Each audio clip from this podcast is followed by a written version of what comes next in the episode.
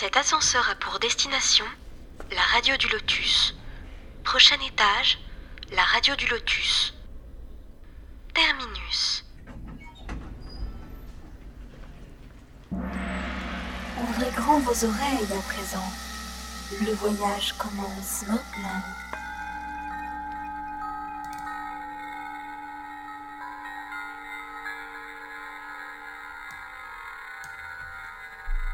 En direct sur la radio du Lotus, il est 21h, Caroline au micro avec euh, Michael. Bonsoir Michael. Bonsoir, bonsoir Caro, comment ça va? Ça va bien, et toi? Bon, bah super, parfait, prêt à passer une bonne soirée. Voilà. Alors ce soir, un sujet qui va intéresser une majorité d'entre vous parce qu'il nous concerne tous, donc sans exception. Il s'agit des mémoires secrètes, que se passe-t-il, entre autres, derrière votre prénom?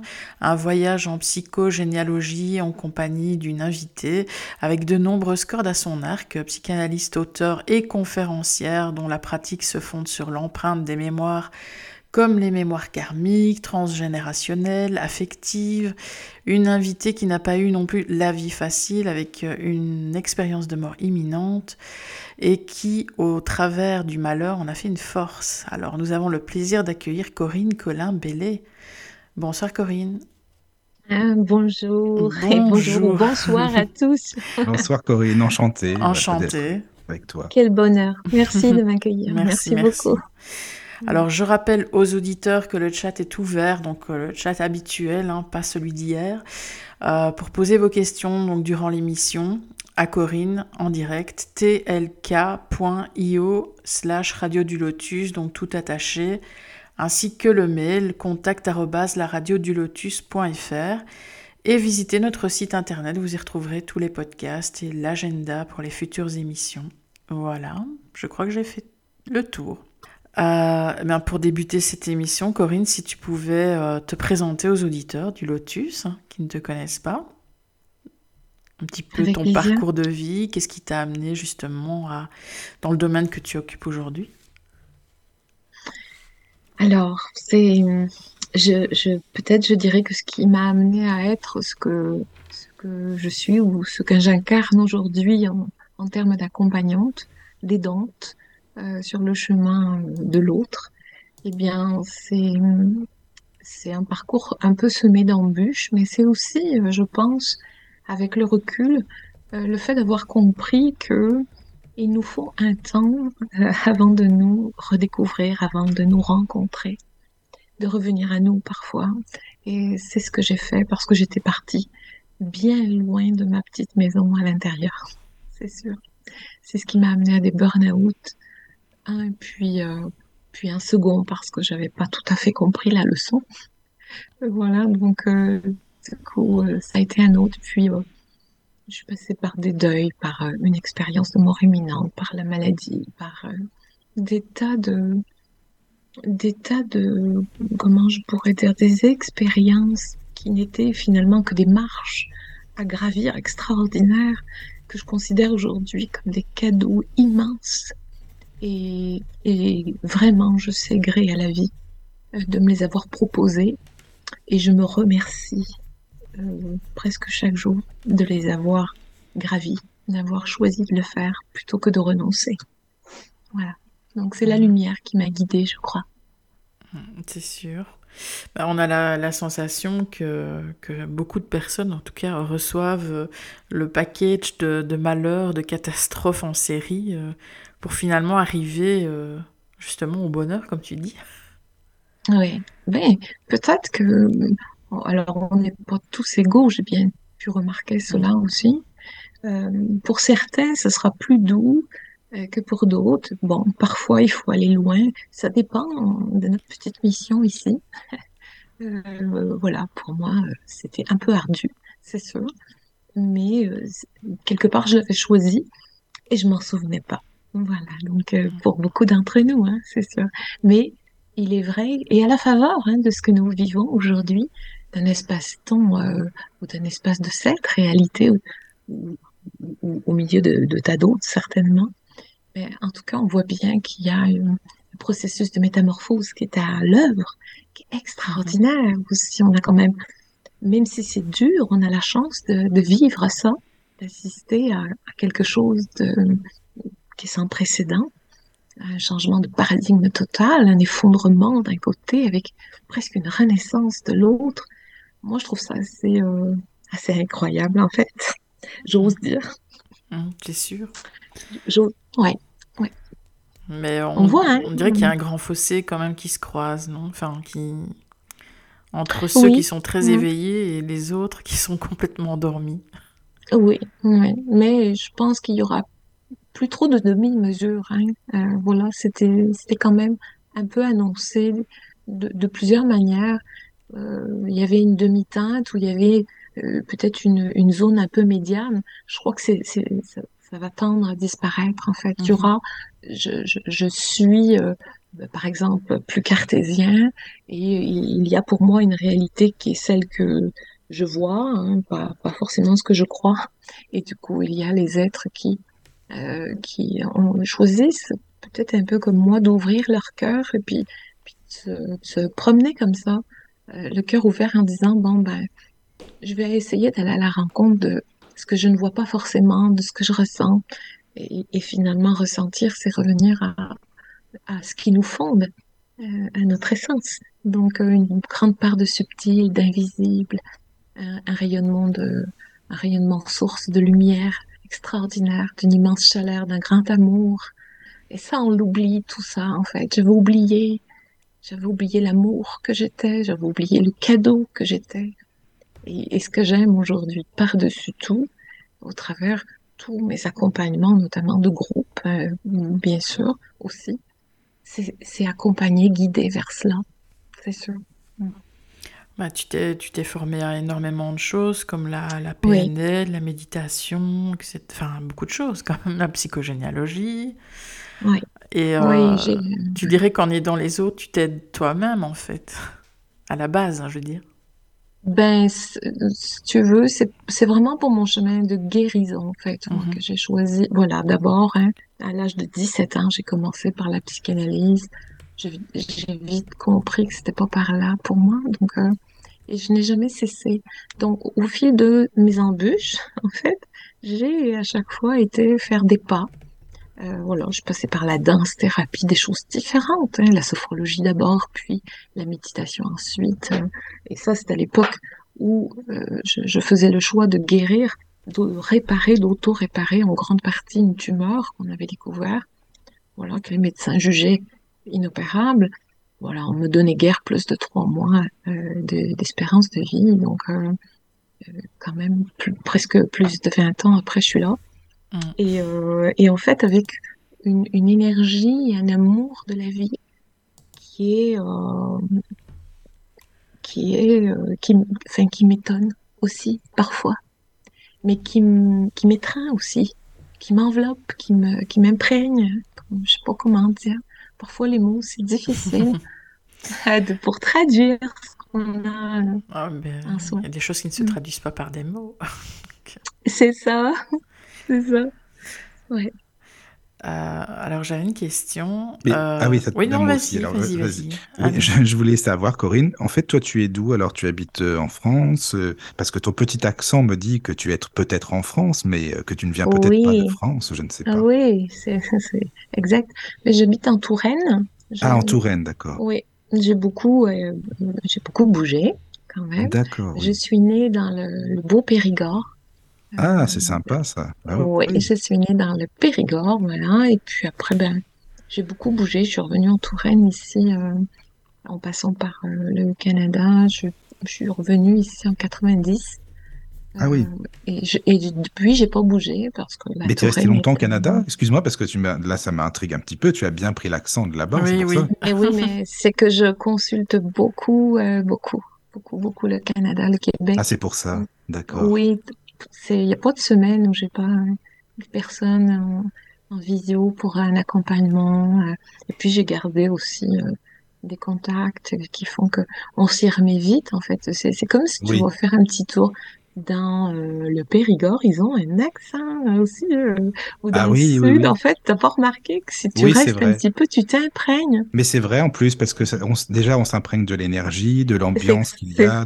C'est ça, c'est vrai, t'as raison, c'est sûr. C'est ça. Donc, euh, mais là, je suis basée en Touraine D'accord. et, euh, et voilà. Et j'y Bon, suis bah, bien, écoute, euh, déjà le vin de Touraine, j'aime beaucoup. Bon, ça n'a rien à voir, je sais, mais il faut dire ce qui est, c'est très bon. Donc voilà. mais nous avons, euh, nous avons de, de très bons vignobles. Oui, oui, ça, c'est Exactement, c'est ça. Voilà. bonne gastronomie aussi. Oui, Oui. c'est ça, Bon, c'est vrai. partout, enfin, Oh oui, oui, oui, dans chaque région, c'est bon vivre.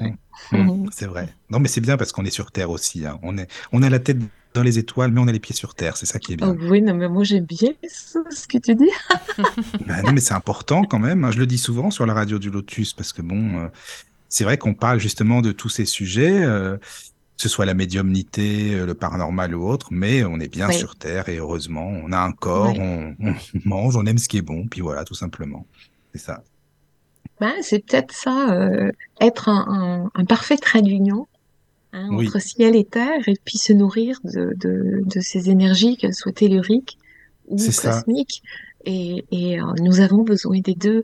Et arriver à un bel équilibre dans cette sûr. verticalité, c'est que du bonheur, en fait, parce que C'est vrai. on Je ne s'interdit rien. C'est pas besoin de s'interdire des choses, mais c'est pas la peine d'aller dans des excès non plus. Voilà, Voilà, c'est ça. on vient dans la modération, Mais oui, oui, oui, c'est vrai. où tout est plaisir. D'accord. Et donc, tu as commencé, tu disais, par la psychanalyse, c'est ça, au tout début? Oui, moi j'ai commencé Oh, pour euh, comprendre euh, de certaines choses de mon histoire euh, familiale. Oui. Et puis après, je, je me suis dit, mais non, mais moi je veux comprendre avant, pourquoi, comment, tout ça. Mais attends, t'avais quel âge quand tu as commencé là-dedans, dans ce milieu? 17 ans. Ah oui, c'est ça, Oh, c'est 17 jeune? ans. Non, mais parce que tout à l'heure, je me suis dit, mais non, j'ai bien entendu, ou non, quand même 17. Mais oui, Là, c'est bien si, si, j'avais 17 ans, je faisais ma première séance. Ah oui, Voilà, puis après, ben, j'ai été chercher d'autres médias. euh, Bon, j'ai eu la chance d'avoir des, des professeurs. Bon, j'étais à leur rencontre. Hein. euh, Je me suis formée avec Genov sur la thérapie primale, par exemple. J'ai eu la chance de la voir.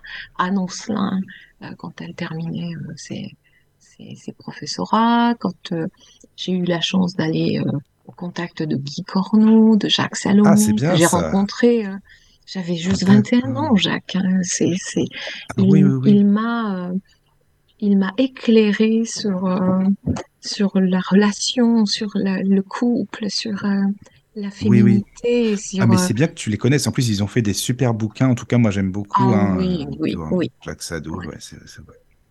D'accord. Ah oui, vraiment, je... Donc, je me félicite parce que je me dis, mais euh, autant ça a pu être difficile, autant j'ai été à la conquête aussi. Des fois, on me dit, ah oui, mais c'est dur.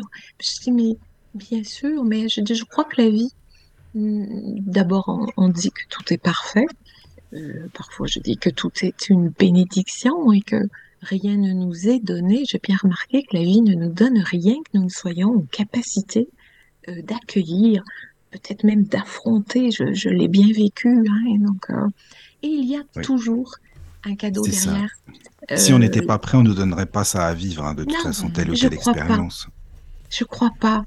Je, je crois pas du tout. Je, je, j'en parlais avec un, un de mes bons amis qui est, euh, euh, qui a perdu la vue. Euh, il, il avait à peine 30 ans et donc il n'a pas, co- il n'a pas eu la chance de connaître ses enfants, tu vois, de les voir, de connaître visuellement Ah ses enfants. oui, oui, oui, Et donc c'est, hum, et puis bon bah c'est, il a jamais pu euh, rien y faire, mais mais quelle trajectoire extraordinaire. Et là du coup euh, on, se disait bah allez comment aller chercher dans le plan karmique aussi euh, une part d'information sur pourquoi, hein, mettre, mettre tout ça en lien entre la mission, le, le plan d'âme, euh, peut-être quelques vies antérieures aussi, euh, aurais-je commis quelques exactions, ou, ou, euh, qu'est-ce qu'il faut pas que je vois ici, ou ok, mais, mais du coup c'est passionnant, parce que mais est-ce qu'on peut vraiment le savoir aussi? Parce qu'on peut pas être sûr à 100%, on peut jamais être certain. non, C'est ça non, aussi. moi je, je, je fais partie de ceux qui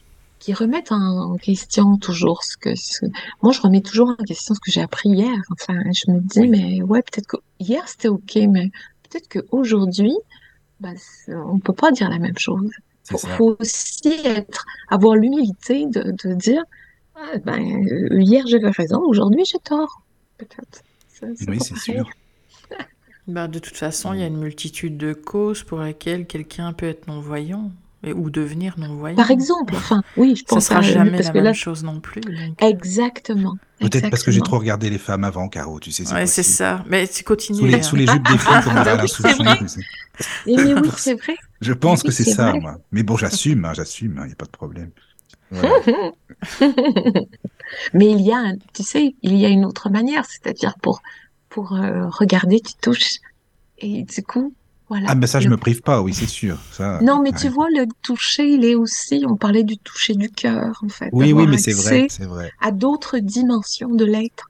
Bah déjà, comme je t'avais dit hors antenne, par rapport à la voix, tu sais, la manière de parler, Oui. l'intonation, le timbre de la voix, c'est une carte de visite. On connaît plus facilement quelqu'un. Enfin, moi, je trouve en tout cas que Oui, bah, c'est quand vrai. même. euh, Là, ça touche vraiment à la personne, quoi. C'est Oui, l'énergie de la personne. Oui, complètement d'accord. c'est Voilà. sûr. Euh, moi, je voulais te demander, parce qu'on reçoit quand même pas mal de médiums, enfin beaucoup de gens qui ont fait quand même des, des expériences de mort imminente. Oui. Qu'est-ce que ça, ça a changé? Ça, ça a développé quelque chose chez toi, une sensibilité que tu n'avais pas avant? Enfin, Ah oui, oui, oui, oui, je, moi j'ai fait cette, euh, cette expérience-là à la naissance de mon troisième enfant, D'accord. Euh, avec un choc euh, anesthésique euh, de péridurale. Donc, euh, vous voyez, c'est, c'est venu sur un truc assez presque anodin, hein, on dirait que voilà, mais, mais en fait, il y a eu quand même de multiples retombées, tant pour moi que pour mon, mon fils. Bien entendu, parce que ça l'a positionné aussi dans une dynamique de survie. Donc, je pense que tout, tout ce que j'ai vécu a, a concouru aussi à ce que j'aille chercher et comprendre pourquoi. Donc, moi, en tout cas, en ce qui me concerne, euh, je suis revenue clairement avec des données en moins, c'est-à-dire des choses que je ne savais plus, et d'autres, comme si on m'avait téléchargé des programmes, en fait. Euh, je savais des choses que j'avais pas apprises. Je, Ah je savais. On me demandait, je savais.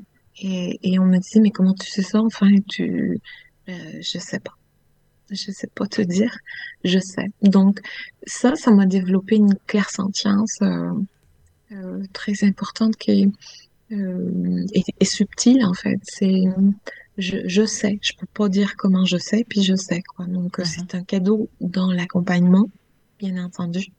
Parfois, ben, euh, des fois, je voudrais ne, je voudrais ne pas sentir ça parce qu'il y a, on me ment, ou on me cache, ou les, gens ne sont pas tout à fait bien honnêtes euh, dans leur manière de dire ou, d'être.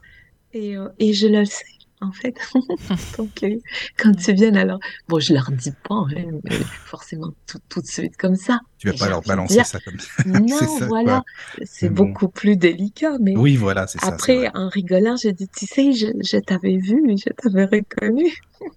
Oui, Donc, euh, parfois, c'est possible de le dire à plus tard, mais euh, oui, voilà, non, mais c'est quand même plutôt un cadeau parce que c'est très, très intuitif, en fait. Ça m'a remis Mhm. Dans cette sensibilité que j'avais enfant, où euh, je m'émerveillais de tout, je comprenais, euh, je comprenais ce que, ce que les grands disaient euh, ou ne disaient pas.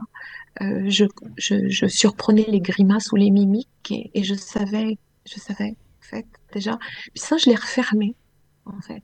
Je l'ai refermé parce que il y a eu un moment donné où c'était pas adéquat. J'ai cru comprendre euh, que ce n'est pas c'était pas adéquat d'agir ou de réagir comme ça, de me d'avoir une telle attitude. Enfin bon, bref. Donc euh, du coup, il y a beaucoup de choses que j'ai enfermées de l'ordre du ressenti, euh, de mon cœur en fait. Je, toute petite, j'avais- je marchais le cœur ouvert comme ça.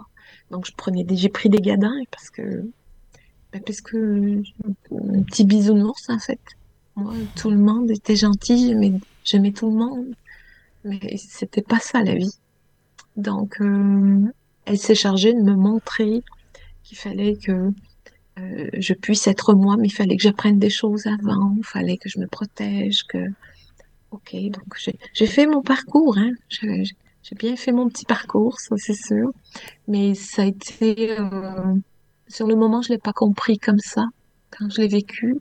D'abord, j'ai pas tilté que c'était ça. C'est quelques années plus tard, avec Guy euh, Corneau, euh, voilà, c'est lui qui m'a dit, mais en fait, euh, c'est une, NTE que tu as fait, Corinne. Donc, et là, du coup, bah, j'ai dit, mais oui, bien sûr, ça, donc ça a du sens.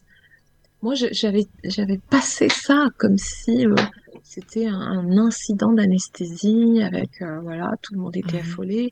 J'avais, j'avais carrément zappé que je voyais tout le monde là au-dessous, au-dessous de moi. Et les médecins ne te l'ont pas dit, en fait? C'est follet, C'est fou. Quoi. Non. Ah non, mais moi j'ai vécu la même chose et je suis persuadée que, que j'ai fait euh, une, une NDE aussi, en, eh ben en accouchant et, et, voilà. Mais euh, on me l'a pas dit, on m'a juste dit, euh, vous nous avez fait très très très peur. Et ben voilà, c'est ce qu'on m'a dit. Ah ok, on n'arrivait pas à vous réveiller, c'est ce qu'on m'a dit, mais on ne m'a pas dit, vous, vous êtes morte. ok. Non, non. Non, moi mm. non plus, on m'a pas dit ça. Donc, euh, du coup, tu peux pas. Euh, bah, mm-hmm. après, bah, il y a le petit, il y a tout ça, puis il y a eu des enjeux pour lui. Donc, on s'est centré sur notre enfant et, et, et, les autres. Et du coup, bah, c'est passé un petit peu comme ça. Puis après, bah, la vie a dit Mais non, attends, c'est passé quelque chose là pour toi. C'est ça. Juste, excusez-moi pour les auditeurs, parce que Guy Corneau, je fais de la pub. Hein. puisque tu en as parlé, euh, Corinne, c'est pour ça. Oh, Il y a deux livres que j'aime beaucoup, donc qui s'appellent Guérison du cœur et euh, un autre livre qui s'appelle euh, Leçon d'amour. Voilà, donc je vous les conseille, hein, parce que c'est des bons livres. Et puis Guy Corneau, c'est quel... enfin voilà, c'est super quoi. Donc voilà, désolé, c'était pour la petite parenthèse. Hein, on peut trouver certains de ces ateliers enregistrés sur YouTube aussi. Oui, aussi, oui. Avec des thématiques sur le couple, la, la lâcher prise, la peur, la, maladie, enfin. C'est un C'est super intéressant, vraiment. Enfin voilà. Bon, c'est désolé, c'était juste pour les auditeurs si ça les intéresse. En tout cas, moi, j'aime bien. Mm. Ah oui, avec plaisir. Oui. Voilà. Vas-y, Caro, excuse-moi. Oh, ben... Euh, peut-être qu'il y a des messages. Bah, déjà, bonsoir bah, sur le chat. Oui, y a du monde, sur, le, sur, le, chat, il y a Eliana Fetia, il y a Fifion Ribana et il y a Gabriel. Voilà. N'hésitez pas à venir sur le chat. Voilà. Voilà, voilà. Euh, oui, euh, oui, du, du fait qu'on parle de AMI, je suis un peu perdue. Euh, est-ce que, bah, justement, après tout ce parcours, bah, tu t'es cherché, enfin voilà, et est-ce que c'est important de pouvoir faire son arbre généalogique, de pouvoir retrouver ses, ses, racines? Est-ce que c'est important vraiment pour comprendre plein de choses? Mmh. Oui, moi je, je pense, et puis d'abord, c'est peut-être pas étonnant qu'on voit qu'il y a un engouement en ce moment. Enfin, là, c'est, depuis deux ans qu'il y a vraiment, depuis peut-être le Covid, là, mmh.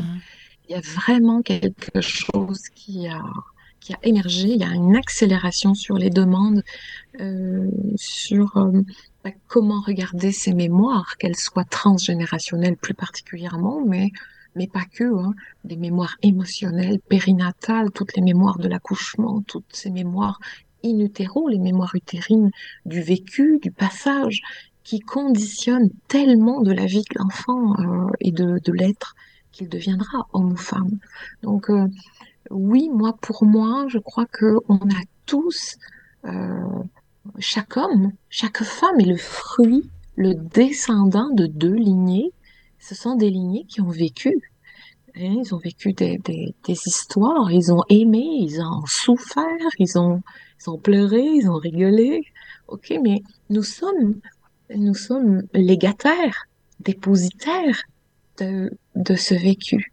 Et parfois, eh bien, c'est ce que je peux trouver sur les trajectoires que j'accompagne, eh bien, euh, des nœuds. J'appelle ça des petits nœuds émotionnels où un ADN émotionnel. dans, mon premier livre, je parlais de, d'ADN émotionnel avec un, une écho-résonance hein, qui revient comme un cycle en fait. Voilà. Donc c'est intéressant de commencer par succinctement un arbre, mais sans aller trop loin dans la démarche. Parfois, euh, euh, il n'est pas nécessaire d'aller faire des, des recherches sur euh, dix générations. Moi, je vais, je demande euh, par rapport aux consultants, les parents, les grands-parents et les, arrière-grands-parents. Et, déjà, on voit des choses. On voit énormément de choses. C'est un petit peu, on, pourrait faire la métaphore, euh, prendre ça comme une métaphore de l'arbre. Dans, dans un arbre, il y a de la sève, ok? Il y a des nœuds aussi. On voit bien que quand on coupe un arbre, on, voit apparaître et dans le bois les nœuds de l'arbre. Et dans l'arbre généalogique, eh bien, notre sève, c'est notre énergie. Il y a une énergie circulante, un ADN circulant de génération en génération avec des petits nœuds émotionnels qui représentent pour moi des crispations, des cristallisations qui sont émotionnelles de traumatismes vécus, euh, de non-dits, des secrets, ça peut être des loyautés, des, des dettes qui sont pas réglées. Euh, et en, en psychogénéalogie, en fait, quand on remet de la vie, on remet du sens, ben, on, relance l'énergie. Donc, du coup, forcément que la personne, le consultant va mieux, évidemment. Il y a des choses qui s'éclairent parce qu'on pacifie, on dénoue aussi.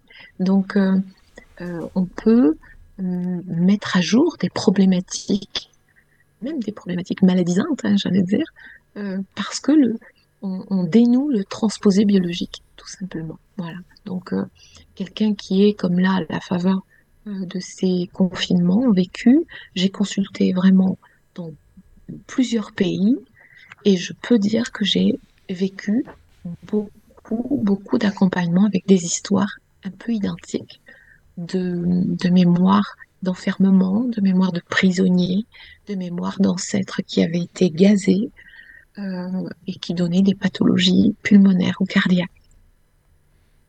Alors qu'ils n'avaient rien auparavant. Hein, voilà. Donc, ce qu'il faut comprendre, c'est que tout conflit, en fait, euh, transgénérationnel va se répéter de manière inlassable dans la descendance parce que il ne demande qu'à être solutionné, à être éclairé, d'avoir besoin d'être réparé, d'être entendu, comme si euh, l'ancêtre qui a vécu quelque chose et ou qui est mort de manière, euh, voilà, bah, euh, ça le répare et ça le met en paix, enfin. Ok, voilà. Donc moi je regarde un petit peu les choses euh, euh, comme ça. Et Dieu sait si dans les accompagnements, bien sûr, on voit beaucoup de loyauté, qu'on appelle loyauté euh, familiale, euh, en place et qui empêche complètement de vivre sa vie. Il y a des, il y a par exemple, euh, si on, on, reste sur la loyauté familiale par exemple, bah, une loyauté c'est c'est comme si il nous était imposé de manière inconsciente de conserver un engagement vis-à-vis d'un ancêtre, qu'on le veuille ou non, qu'on le sache ou pas, hein, c'est voilà. Et c'est ce, ça fait comme des fils invisibles. Ce sont des, des loyautés qui, qui, qui, qui, nous qui nous dictent nos comportements, notre attitude, nos actes en fait. Comme si euh, euh, si on faisait pas ça, ben, on est déloyal en fait. Hein. Donc on, c'est une forme de trahison à son clan. Ok, voilà. Mmh. Donc euh, ça peut donner dans les mots ah c'est plus fort que moi. Oui, mmh. Oui. Ah c'est plus fort que moi. Ah non puis je voudrais pas le faire Corinne mais mais il y a quelque chose qui, qui ça m'emmène toujours là. Pourquoi? Mais oui pourquoi? Et voilà c'est les loyautés c'est c'est terrible hein. Ben c'est c'est juste ce qu'on veut pas. On veut pas être déloyal à son clan. C'est des formes de pacte quelque part ah complètement. Ah, oui. euh, ça peut être des pactes, ça peut être euh, complètement là du coup inconscient parce qu'une loyauté, bah, avant de la, de la mettre à jour, il, faut euh, il faut faire une petite enquête. Voilà. Donc moi j'appelle ça l'en apostrophe quête de soi. Et du coup, mmh. on, on, on, va se mettre euh, eh bien, à lister euh, des choses qui pour moi sont évidentes, comme des dates, hein, sur voilà, avec des dates euh, de concordance parfois entre, eh bien, euh, mon premier enfant naît, par exemple, à la même date de, du décès de, mon grand-père.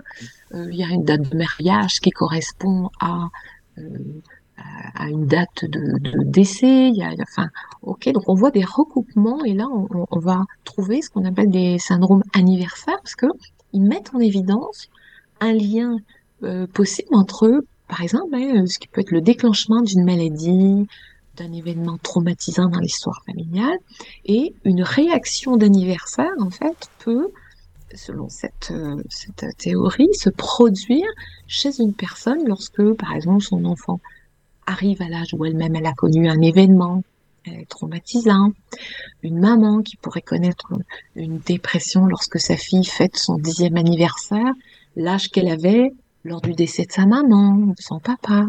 Mhm. Ok, voilà, on, voit que et là on se dit, ben, la mémoire biologique, même si nous nous n'avons pas le souvenir, que nous n'avons pas vécu ces événements, il y a un enregistrement qui est fait dans, dans notre biologie, et pour ça, je, je parle d'ADN émotionnel en fait. Hein. Donc, euh, de même qu'on a cet ADN euh, sur le plan génétique, ben, je pense qu'on a vraiment aussi cet ADN-là qui, est un circulant extraordinaire et qui, qui, nous met sur la piste en fait. Hein. Voilà. Donc, le manifester sera ben, soit un scénario qui se répète tout le temps, soit une, un symptôme, soit euh, un suicide au même âge, soit des, des accidents. Des... C'est très troublant hein, parfois. C'est pour ça que le, le, fait de mettre à jour euh, et de faire une enquête, ben, on pose les dates. Moi, je m'intéresse aux pathologies, évidemment, puisque je suis formée aussi euh, par euh, Saba Hammer sur la biologie totale, euh, etc. Donc, je, je, fais le lien entre le bio-émotionnel, finalement, et tout ce qui peut être karmique. Voilà, donc moi, je, je, je vais tout recouper, en fait. Vous venez me voir mmh. avec une problématique, et puis je vais m'intéresser à euh, décortiquer votre date de naissance, euh, euh, votre prénom. Je vais, si vous êtes au courant, je vais demander si vous avez une idée de la vibration de votre naissance, parce que là encore, ma naissance, c'est quoi en fait? Est-ce que je suis un, enfant On me dit, moi, j'étais pas désirée. Très souvent, j'entends ça. Je crois qu'il n'y a pas de bébé qui soit pas désiré. Pour qu'il y ait un bébé qui arrive, il y a donc une petite âme qui a fait un sacré tour d'horizon en choisissant un papa et une maman. C'est sûr. Pour que ça corresponde parfaitement à son. Mais, et puis j'entends souvent des, des, gens dire oh, c'est un accident, mais je trouve ça quand même énorme comme mot de dire ça en fait. Oui, oui, mais beaucoup, hein, toujours, hein, voilà. Et pourtant, moi, je pense que donc il y a eu une étincelle, euh, petite femme, puis papa, puis maman, et puis il y a rencontre. Donc, euh, ça veut dire que je pense que c'est pas euh, c'est pas un enfant qui est pas désiré. Je pense que c'est la situation qui l'est pas.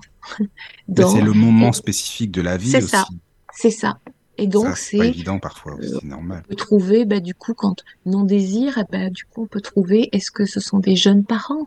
Est-ce qu'ils étaient mineurs? Est-ce qu'ils étaient étudiants? Est-ce que c'est euh, bah, la surprise à où on n'est pas marié, je tombe enceinte, puis du coup on se marie dans six mois, enfin oh là là. Euh, donc aujourd'hui tout ça, ça n'est pas grave, mais quand on remonte euh, les générations, waouh, il pouvait y avoir excommun, excommunal, euh, comment on dit? Ex, Excommunication. Excommunication, voilà, je pense que c'est juste de dire ça.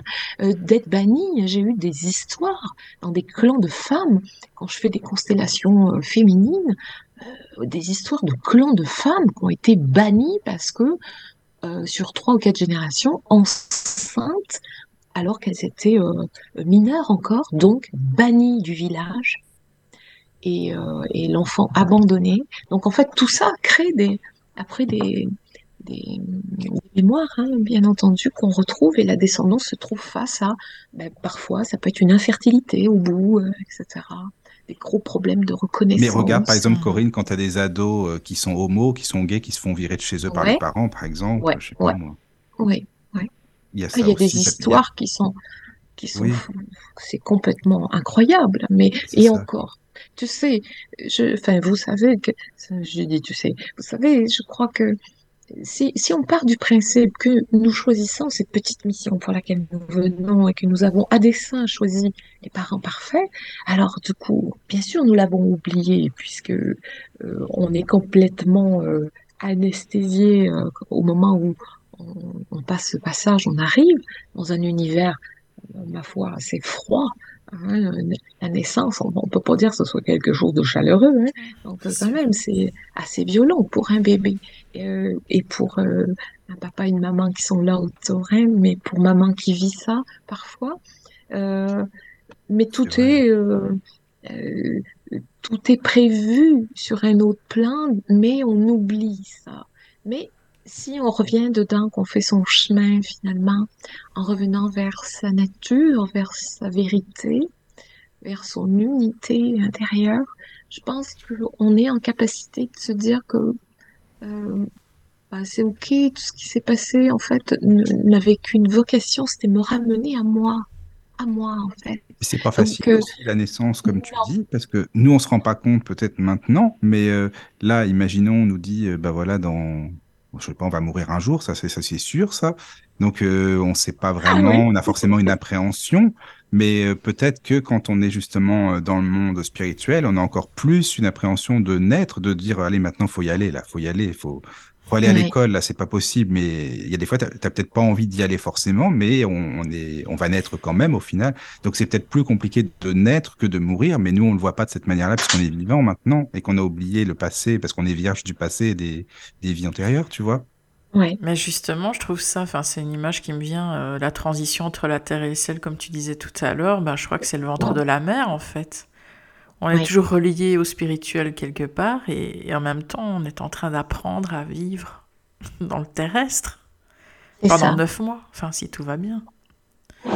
Oui, c'est tout va bien, Si on n'est pas trop Même après, pressé. hein, ouais, c'est ça. Après, il y a les, voilà, il y a, il y a tout ce qui est euh, prématurité, il y a tout ce qui est euh, post-maturité, il y a les naissances par césarienne, tout ce qui est, voilà, on on peut dire que cet enfant, quand il arrive, mais, mais avant, avant cet, enjeu de la naissance, hein, encore une fois, il y a la vibration même de la naissance et j'ai il, m'est arrivé sur certaines histoires de pouvoir remonter jusqu'à l'acte sexuel dont, dont on est issu, en fait. Et cette vibration, il m'est arrivé de la retrouver sur l'empreinte affective, parce que ça, c'est vraiment euh, mes travaux, hein, euh, prochain, prochain livre sur l'empreinte affective de l'enfant, cette âme qui s'incarne et qui vient se façonner dans un environnement épigénétique. Ça, c'est extra, extraordinaire, en fait, parce qu'on peut avoir plusieurs regards. Mais dans cette vibration, il y a quoi? Il y a un acte, normalement, à moins d'avoir, euh, euh, d'être né d'une PMA, d'une FIV, de, ok, euh, d'accord. Sinon, il y a un acte sexuel dont je suis issue. Est-ce que cet acte était doux ou J'allais brutal? te le dire, Corinne, parce qu'imaginons malheureusement un enfant qui naît d'un viol, par exemple, ça doit pas être évident Oui, du tout, même pour lui, je veux dire. Mm. ouais. Oui, Donc, bien, voilà quoi. on- on- voilà, c'est exactement ça en fait.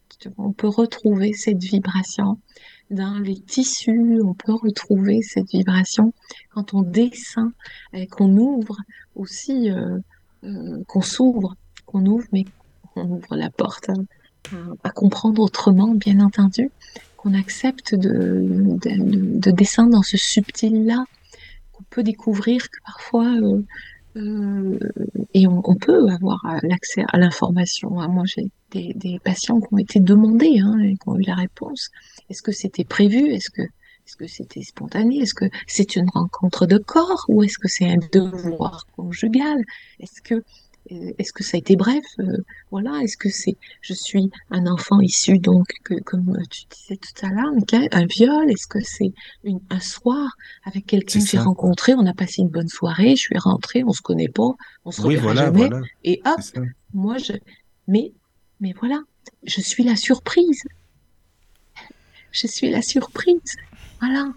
Du coup, moi je pense que euh, c'est très important de, de- d'entendre les, les mots qui sont prononcés autour de la vibration de la naissance aussi, parce que beaucoup ont entendu, oh bah si je pouvais te remettre d'où tu viens, ah mais toi t'étais pas prévu au programme, Euh, toi t'étais un accident, t'aurais jamais dû être là, Euh, C'est vrai que c'est. Tu as C'est raison, j'ai jamais violent. pensé à cette hein. phrase. N'était pas prévu au programme, et pourtant on l'a déjà Oh. entendu. Enfin, en tout Mm. cas, Ah euh, ben j'ai déjà entendu oui, dire des gens. Enfin, oui, voilà quoi. C'est c'est dingue ça. C'est ça. Ben, C'est encore Donc, pire quand il y a euh, une comparaison, je suppose, avec un autre enfant dans la même famille. c'est Euh, ça. Mais, mais les Ah oui, parents ne ça. se, enfin, la plupart du temps ne le font pas de manière malveillante, comme, Mais comme, non. euh, comme, beaucoup de leur parentalité. Souvent, ils ont fait comme ils ont pu, on le sait. hein. Dans la majorité des cas, c'est ça. Il y a quand même peu, moi j'ai quand même peu vu de parents malveillants en ayant euh, du plaisir d'être malveillants pour leur enfant. Non. Ils étaient soit souffrants, soit ignorants, soit complètement dysfonctionnels, euh, souffrants, peu importe, mais c'est rare quand même, très heureusement, heureusement. Donc euh, voilà. Après, il y a, y a des, des- tout un tas de choses qui sont donc intéressantes à regarder. Ben, c'est la place dans la fratrie, hein, parce que la place de fratrie, on la regarde avec comme un carré parfait, hein, donc euh, en généalogie, mais du coup, on a un, petit carré sur trois lignes. On va avoir sur la première ligne 1, 2, 3, sur la ligne dessous 4, 5, 6, et puis 7, 8, 9. Et là, du coup, le, on va voir la ligne 1, 4 et 7, les enfants nés en première, quatrième et septième position, auront des affinités de clan. Et ce qu'on s'aperçoit de plus en plus, c'est que même ce qu'on appelle les pièces rapportées dans les familles, c'est-à-dire les conjoints qui viennent, qui ont eux-mêmes une place de fratrie, ont une affinité avec la place de fratrie de, la personne avec qui qu'ils épousent ou, euh, ou avec qui ils vivent. C'est assez étonnant. Donc, dans ce carré, euh, il y a une règle de trois déjà, c'est que le premier, le premier euh, enfant qui naît, eh c'est l'aîné, bien entendu, et ce premier enfant, lui, il va, euh, va, euh, moi je le relie au père, c'est-à-dire que à l'héritage, au legs de tout ce que le papa n'a pas pu résoudre, n'a pas pu guérir, n'a pas pu traverser, mettre en paix parce que bah, c'était pas possible pour lui. Hein, et du coup, Dieu sait s'il y a beaucoup d'histoires comme ça. Les, euh, c'est une attention particulière, bien sûr, parce que souvent, on quitte la diade amoureuse du couple pour devenir une famille. Donc, être un aîné, c'est aussi être un pilier sur lequel les autres vont compter. On s'appuie sur un aîné, hein, on attend qu'il montre un peu l'exemple, surtout s'il y en a d'autres après. On bon, alors, hein, il faut, faut qu'il veille sur, euh, sur ses petits frères et sœurs. Euh, on a beaucoup d'histoires comme ça. Hein. Il peut aussi soutenir ses parents, il peut s'oublier parce que il aura tendance à prioriser le besoin des autres avant le sien. Euh, on peut lui demander d'être responsable aussi prématurément quand il y a une, une, fratrie un peu plus importante. On peut retrouver un aîné bâton de vieillesse ou soutien parental, par exemple. Mais qu'est-ce que tu penses d'une... Parce que moi, je connaissais un... Enfin, je connais un ami, et sa maman, elle lui a toujours dit... Hein... Bon, là, maintenant, il a soixantaine, donc voilà. Elle lui a toujours dit, de toute façon, tu seras mon bâton de vieillesse. Enfin, je veux dire, de dire ça tout le temps à son enfant, c'est un peu... Eh ben oui. C'est chaud, quoi, je sais pas, moi. Eh ben, elle l'a programmé. Oui, oui, quand, oui, oui. quand on sait que, que nous, nous programmons dans la matière euh, bah, ce que nous pensons, ce que nous vibrons, bien voilà, elle a, elle a ce qu'elle qu'elle voulait. Mais, mais du coup, lui, peut-être pour par d'autres aspects aussi, hein, parce que là, il y a comme un couple en fait. Oui, oui, oui, c'est ça, quoi. Ok, donc voilà, ça veut dire que, alors, dans, en généalogie, on, on peut être face à ce qu'on appelle une veuve noire. Mmh. Et, et, voilà, et les veuves noires bah, sont des, des mères qui ne tolèrent pas qu'il y ait une femme dans la vie de leur fils. Ah oui, Oui, ah bah ça, il y en a il y en plein. a beaucoup, ah bah hein. ça, Caro, je l'attendais, je savais que dire ça. Voilà, donc elles peuvent être extrêmement méchantes, faire du mal à ces petites c'est belles filles. Oh là là, c'est là là des grandes souffrances, hein, ça, dans des histoires de vie. Voilà. Surtout si la belle-fille lui dit je te déteste, en plus, encore pire. Ah bah oui, ah bah alors là. Donc Ah c'est la guerre. C'est la Bah guerre, voilà. et puis du coup, lui, qu'est-ce qu'il fait? Il est au milieu? Il Ben est oui, au milieu et il veut pas être, il veut pas être déloyal. Donc, Parce que euh, c'est sa mère en euh, même temps. Il y a sa Eh mère. ben oui, Bah oui, c'est ça. ça, quoi. Donc euh, c'est pas facile. Hein. Donc euh, l'aîné, c'est aussi la, la polarité masculine. Hein. Oui, oui, oui. c'est euh, c'est le, jeu du père, c'est le, nom de la famille, c'est l'espèce. Hein. S'il n'y a pas d'autres enfants, c'est hyper important que ce soit un garçon. Dans beaucoup de cultures, encore aujourd'hui, on le voit. C'est très important de se dire ah mais si on n'en a pas d'autres, ah, ben, il faut quand même que cet enfant soit un garçon puis qu'il fasse continuer notre nom. Voilà, et puis euh, cette histoire de perpétuer l'espèce aussi, bien entendu. S'il y a défection parentale, ben, qui est-ce qui reprend le flambeau? Hein, euh, Ça a toujours, ça a souvent été comme ça. C'est l'aîné. Voilà, un peu comme une injonction, hein, euh, même parfois on pourrait dire. en tout cas, il y a un prolongement de l'autorité paternelle avec bah, tu dois respecter ton parent, euh, pour les décisions importantes, on demande l'aîné, enfin conseil de famille, enfin bon, ça existe encore, hein, tout ça, peut-être un petit peu moins. Ça, existe, mm, mm. oui, mais ça existe encore. Mm. Il y a bah, des questions sur le chat. Ah, il y a des questions sur le chat, c'est super. Ouais, ah et là, du coup, par contre, sur l'aîné, si l'aîné est une fille, ce que j'ai beaucoup observé, elle peut ressentir, du coup, un inconfort sans comprendre pourquoi.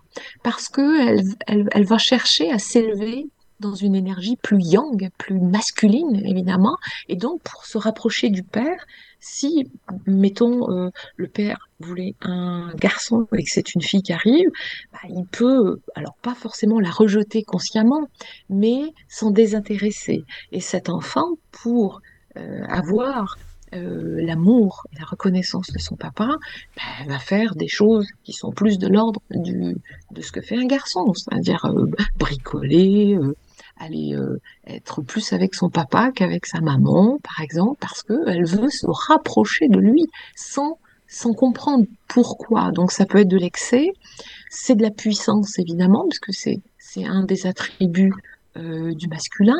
Elle peut être aussi, si c'est une phase qui est une aînée comme ça, elle peut être dans un excès de travail. Euh, elle aura tendance à être toujours dans l'excès, à la frontière d'un stress qui, qui, est à la limite de l'insupportable, ou des émotions qu'elle accueille pas. Hein, elle n'a pas le temps. Euh, on verra plus tard. Beaucoup de femmes euh, managers euh, sont des aînés. Et, on, voit aussi que ça peut donner des couples en relation inversée, où l'homme, du coup, sait plus où est sa place, puisque c'est sa femme qui dirige, qui contrôle, elle anticipe et prévoit. D'ailleurs, il le dit. Il dit, bah écoute, fais comme tu veux, puisque de toute façon, quand je le fais, ça te plaît pas. Donc, voilà. Donc, ça donne un peu ça. Quand je reçois des couples, je vois bien clairement. On a un homme qui a une énergie plus féminine et une femme, voilà, plus, un, plus dans le masculin. Voilà. Et, quand je lui demande sa place, elle me dit Je suis une aînée. Donc, euh, c'est rigolo, ça, euh, à observer dans les chemins de vie. Bah, D'autant plus quand les parents, euh, je vais dire je veux dire, mes parents, je veux dire, c'est pas qu'ils sont pas occupés de moi, mais ils étaient très occupés par leur boulot. J'étais l'aînée, j'avais un frère euh, qui avait trois ans de moins que moi. Bah, j'ai pris leur place, en fait. Oui. On n'a pas le choix. C'est ça. Mm. C'est là où ça paraît, euh, euh, enfin, ça paraît inconcevable de se dire qu'un enfant n'a pas le choix, quoi. Enfin, de facto, il, se place dans, dans ce qu'il il semble qu'on attend de lui, en fait. Hein. Euh, euh, voilà, après, c'est toutes les, c'est tous les rouages et les blessures de l'enfant intérieur, moi qui me passionne aussi, hein, bien sûr. Euh, voilà, tout ça, j'aborde dans, dans, dans l'empreinte affective. Pour moi, ça, en fait partie. Les blessures de, de l'enfant, de l'ignorance, de la coupure de, de son essence jusqu'à cette, cet état de résignation parce qu'il est impuissant à agir euh, dans le contexte dans lequel il est ou avec les personnes avec qui il vit et ben, il se résigne. C'est le dernier stade en fait. Donc euh, là, il commence tout, il verrouille tout et il s'enferme de l'intérieur.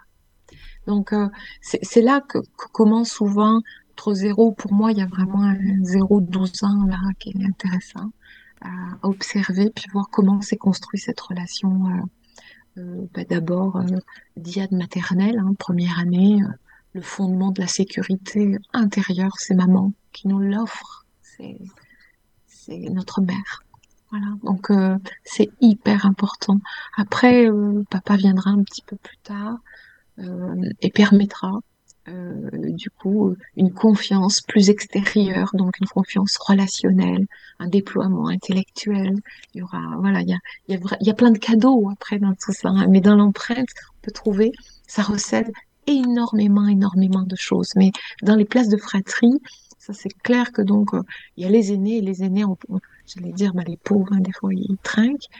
Bon, après il y a l'enfant numéro 2 et lui va être sur sa maman sur la lignée maternelle plutôt, et donc de la même manière, tout ce qu'elle n'a pas pu bien, traverser euh, euh, parce que c'était trop compliqué, euh, voilà, ben, du coup c'est son enfant plutôt de référence qui va qui va s'en occuper. Puis après il y a l'enfant. Alors l'enfant 2 porte aussi toute la mémoire de la famille. de, la lignée maternelle et puis après bah, il y aura l'enfant numéro 3 voilà, donc euh, chacun, hein, ils ont des attributs euh, euh, particuliers, même dans leur manière d'être. Voilà, donc et les blessures ou les histoires de vie, quand on, intervient en psychogénéalogie, mais du coup, moi tout de suite, je vais aller voir. Je, pense là à, comment, Nicole, une histoire, hein, comme on peut en rencontrer beaucoup, elle a 72 ans, cette, cette femme. Je la rencontre euh, à, l'issue d'une conférence sur la prévention du cancer. Elle a déclaré un cancer du sein gauche 17 ans auparavant. Elle a subi une mastectomie euh, totale et elle, elle vient me confier sa peur que la maladie revienne. Et elle me dit qu'elle rumine chaque jour. Euh, ben, je peux pas faire autrement d'y penser. Vous voyez, il y a quelque chose qui est lancinant. Donc en fait, mm. chaque jour, elle nourrit de l'angoisse et elle nourrit aussi un sentiment d'injustice. Donc je lui dis, ben allez, ici c'est difficile d'avoir du temps, puis euh, qu'on soit euh, confortable pour échanger dans l'intimité de votre histoire. Venez un jour la voir. Donc elle prend rendez-vous un jour, elle vient voir. Et euh, quand on se retrouve ensemble en séance, après une petite anamnèse vraiment d'usage, je vois bien que Nicole, elle est dans le déni complet de son histoire et surtout de la logique maladisante qui s'est mise en place. Elle me parle en victime de la vie, elle me parle en victime des autres, elle me dit qu'elle n'a aucun ami, qu'elle n'est jamais partie en vacances, qu'elle n'a jamais travaillé, qu'elle a arrêté l'école ou certificat d'études, enfin, etc. C'est une femme, en fait, qui est pleine d'amertume. Elle a eu deux fils. Elle a voué son existence au premier homme qui l'a sauvé de son milieu, un environnement rural. Et l'engramme de Nicole se trouve dans les racines de son enfance alors qu'elle avait 5 ans. Sur la charrette de foin et de feuilles de chou, eh bien, Nicole et sa petite sœur âgée de 7 ans, eh ben, s'amusent comme tous les enfants à se chatouiller avec les feuilles. Ça énerve un petit peu la jument qui accélère la cadence, puis elle était insouciante et joyeuse jusqu'à ce que la charrette rentre à la propriété. Et là, le, il y a un portail à deux battants. Il dit, mais il s'est ouvert que d'un côté. La jument passe, mais pas la charrette, qui se renverse. Et du coup, elle, Nicole, est éjectée, mais sa sœur est écrasée par le poids. Le père la prend, son père la prend, la ramasse comme un paquet, la secoue en lui criant, tu as tué ta sœur. Oh là là. Et en fait, voilà où l'engramme initial, je l'ai retrouvé parce que du coup, sa première grossesse se passe bien. Elle souhaite une fille, évidemment qu'elle veut une fille pour mmh. réparer. Depuis toujours. Mais c'est un garçon. Le second enfant arrive, trois ans plus tard, et c'est un second garçon. Et là, elle le rejette à la naissance parce que elle voulait réparer le préjudice et elle rejette le deuxième, pas le premier. Le deuxième qui est sur sa lignée à elle. Elle voulait réparer le préjudice parce qu'elle portait le poids de la mort de sa sœur et avoir une fille, c'était réparer l'histoire. Donc du coup, elle donne tout au premier, rien au second en fait. Donc euh, on a fait un petit bout de chemin de, quelques semaines, mais très vite le cancer euh, récidive et avec beaucoup de voilà et, et jusqu'à son dernier souffle parce que j'ai vu son fils, donc du coup, celui qu'elle avait rejeté, euh, qui m'a contacté pour m'informer du décès de sa maman et qui m'a dit mais jusqu'à son dernier souffle elle m'aura rejeté J'ai été la voir une dernière fois, elle a tourné la tête pour ne pas me voir. Oh, mignon. Vous voyez, vous voyez comment, je- comment on peut programmer très tôt une vie et elle, et elle aura dédié sa vie. Et le sein qui était touché, c'est le sein gauche. hein. Voilà. Donc euh, voilà, c'est des, des histoires comme ça, mais c'est en même temps c'est passionnant quand on met le nez dedans assez tôt. C'est pour ça que je fais aussi beaucoup de prévention avec euh, Mais excuse-moi, ça veut dire que son fils, son fils lui aussi, euh, malheureusement, c'est pareil, il aura beaucoup, beaucoup de. Eh ben son sa fils n'aura pas d'enfant. à- Il n'aura pas d'enfant, ouais, c'est ça. Et voilà. Ouais. Et oui. C'est pas simple, hein, tout ça, quand même. hein, Vraiment. Non, c'est pour ça qu'il faut prendre conscience que plutôt on regarde les choses correctement, puis, puis là, tout utiliser, en fait. hein, euh, Oui, oui, oui. euh, euh, voilà, que ce soit euh, la place, que ce soit les, les pathologies, comme là, une pathologie comme ça, on se dit, mais bon sang, ça, ça a du sens, quoi, bien C'est entendu. ça, hein. hein, oui. Voilà. Donc, C'est euh, c'est très, très, c'est très intéressant. Après, bien sûr, il y a euh, dans ce qui, euh, donc l'enfant 1, 2, 3, le, le 3 porte l'émotionnel, et c'est l'enfant du couple et de la relation. Mhm. Voilà.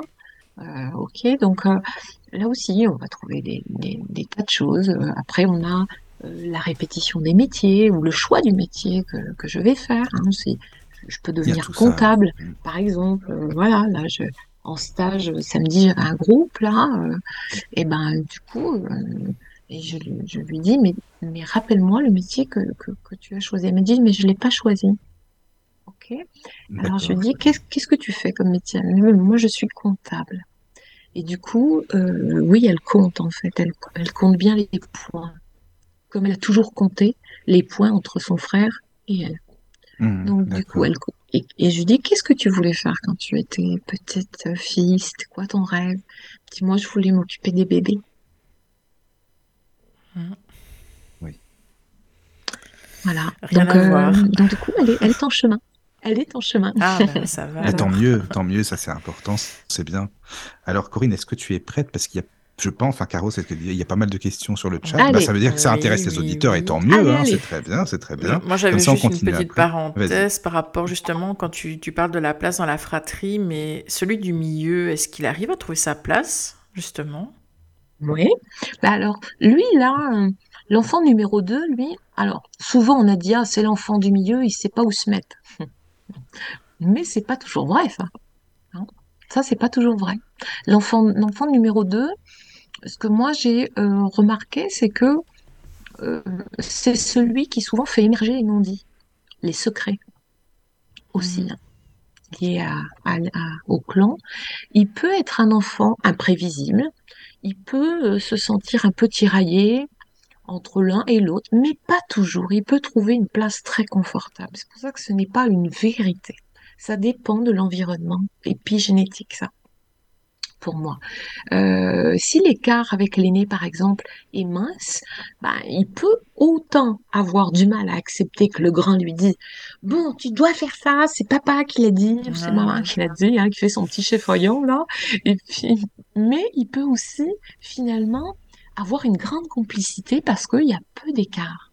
Donc, en tout cas, c'est sûr que les, les numéros 2 sont doués d'adaptabilité. Euh, ça, c'est une évidence. Beaucoup de, de, de, facilité là-dessus. Il fait son chemin en demandant moins d'aide que les autres. Euh, on peut parler aussi dans l'enfant numéro 2 d'un enfant sandwich qu'il est au milieu, mais il est aussi débrouillard. C'est un enfant qui aime la justice, qui peut être aussi très sociable, euh, plus sociable. D'accord? Voilà. c'est pas toujours. euh, moi, je dis, on parle souvent de cette notion de place, mais pas que en rapport avec le rang de fratrie. La place, elle est, elle est ce que tu es. Souvent, je dis, mais ce que tu es est ta place. Tu, tu as une place, il y a personne qui va te la donner. Si t'es venu là, que tu t'es incarné, c'est bien que tu l- tu tu t'es dit, je viens, j'arrive. Donc, euh, tu, tu as pris la place qui était la tienne. Si tu la prends pas, c'est que tu ne veux pas la prendre. Mhm. Mais n'attends pas qu'on te la donne. N'attends pas. Personne a le pouvoir de te donner quelque chose qui t'appartient, qui te fonde. Enfin, pour moi, c'est pas possible, ça. D'accord. Et on voit bien que dès lors qu'on regarde les choses comme ça, en fait, euh, on se dit, mais oui, je n'ai pas à attendre, en fait. Je, je, je peux faire, euh, je peux faire mon soleil euh, tout seul. Oui, oui, c'est possible, ça. Voilà, ne pas toujours attendre. D'accord. Bah, Mm, merci. c'est sûr. Alors là, Avec après on reprend à Corinne, mais je pense qu'il y a beaucoup beaucoup de questions. Alors là, parce que ça va s'accumuler après. Ouais. Alors si tu veux, on, on peut. Enfin, je Caro, je te laisse le dire. D'accord. Alors, euh, c'est par rapport, euh, je suppose, c'était au moment où tu parlais de la conception. Iliana Oui. demande si possi- est-ce est-ce que c'est possible de percevoir une vibration en cours, mais pas encore concrétisée en une conception? Oui. Oui, là on est dans du subtil, tout dépend aussi de son, euh, de, de sa capacité de perception, de ressenti aussi. On n'est pas tous, euh, on n'est pas tous égaux là-dessus. Donc oui, euh, on est dans la préscience, hein, peut-être un petit peu là, si je Mhm. comprends bien le sens de la question. Et euh, moi, j'avais une Pressentir question. quelque chose qui n'est, excuse-moi, pressentir quelque chose qui n'est pas encore tangible dans la matière. D'accord. Et ça me fait penser à un exercice. Enfin, j'avais fait une petite initiation comme ça, euh, vite fait, euh, en psychogénéalogie, mais c'était, enfin voilà, c'est rapide. Mais euh, en fait, mes parents, enfin ma mère m'a toujours dit que euh, c'est elle qui voulait euh, un enfant, que mon père il en voulait aussi, mais que euh, niveau timing, euh, parce qu'ils étaient indépendants tous les deux, c'était jamais le moment, quoi. Donc elle me disait que c'était elle qui l'avait poussé à m'avoir. Ouais. Et lui, je ne sais pas, j'ai jamais eu sa version en fait. Et lors de cette petite initiation, elle nous a, enfin le- la formatrice en tout cas, euh, nous a fait prendre une feuille de papier blanche avec des, des crayons de couleur euh, devant nous et les yeux fermés, on devait dessiner sa mère, son père et nous comme on s'imaginait avant la conception, mais vraiment au moment, enfin je sais plus si c'était le moment euh, juste avant ou, enfin voilà, au moment de la prise de décision ou pas, je ne sais plus exactement. Et ce qui est bizarre, c'est que moi j'ai dessiné ma mère qui tournait le dos à mon père et mon père qui tendait les bras vers ma mère. Et moi, je me suis dessinée, mais avec les yeux fermés, plus vers mon père que vers ma mère. Donc là, j'ai pas trop- je me suis dit, mais mes parents sont, sont morts, donc je sais pas, voilà.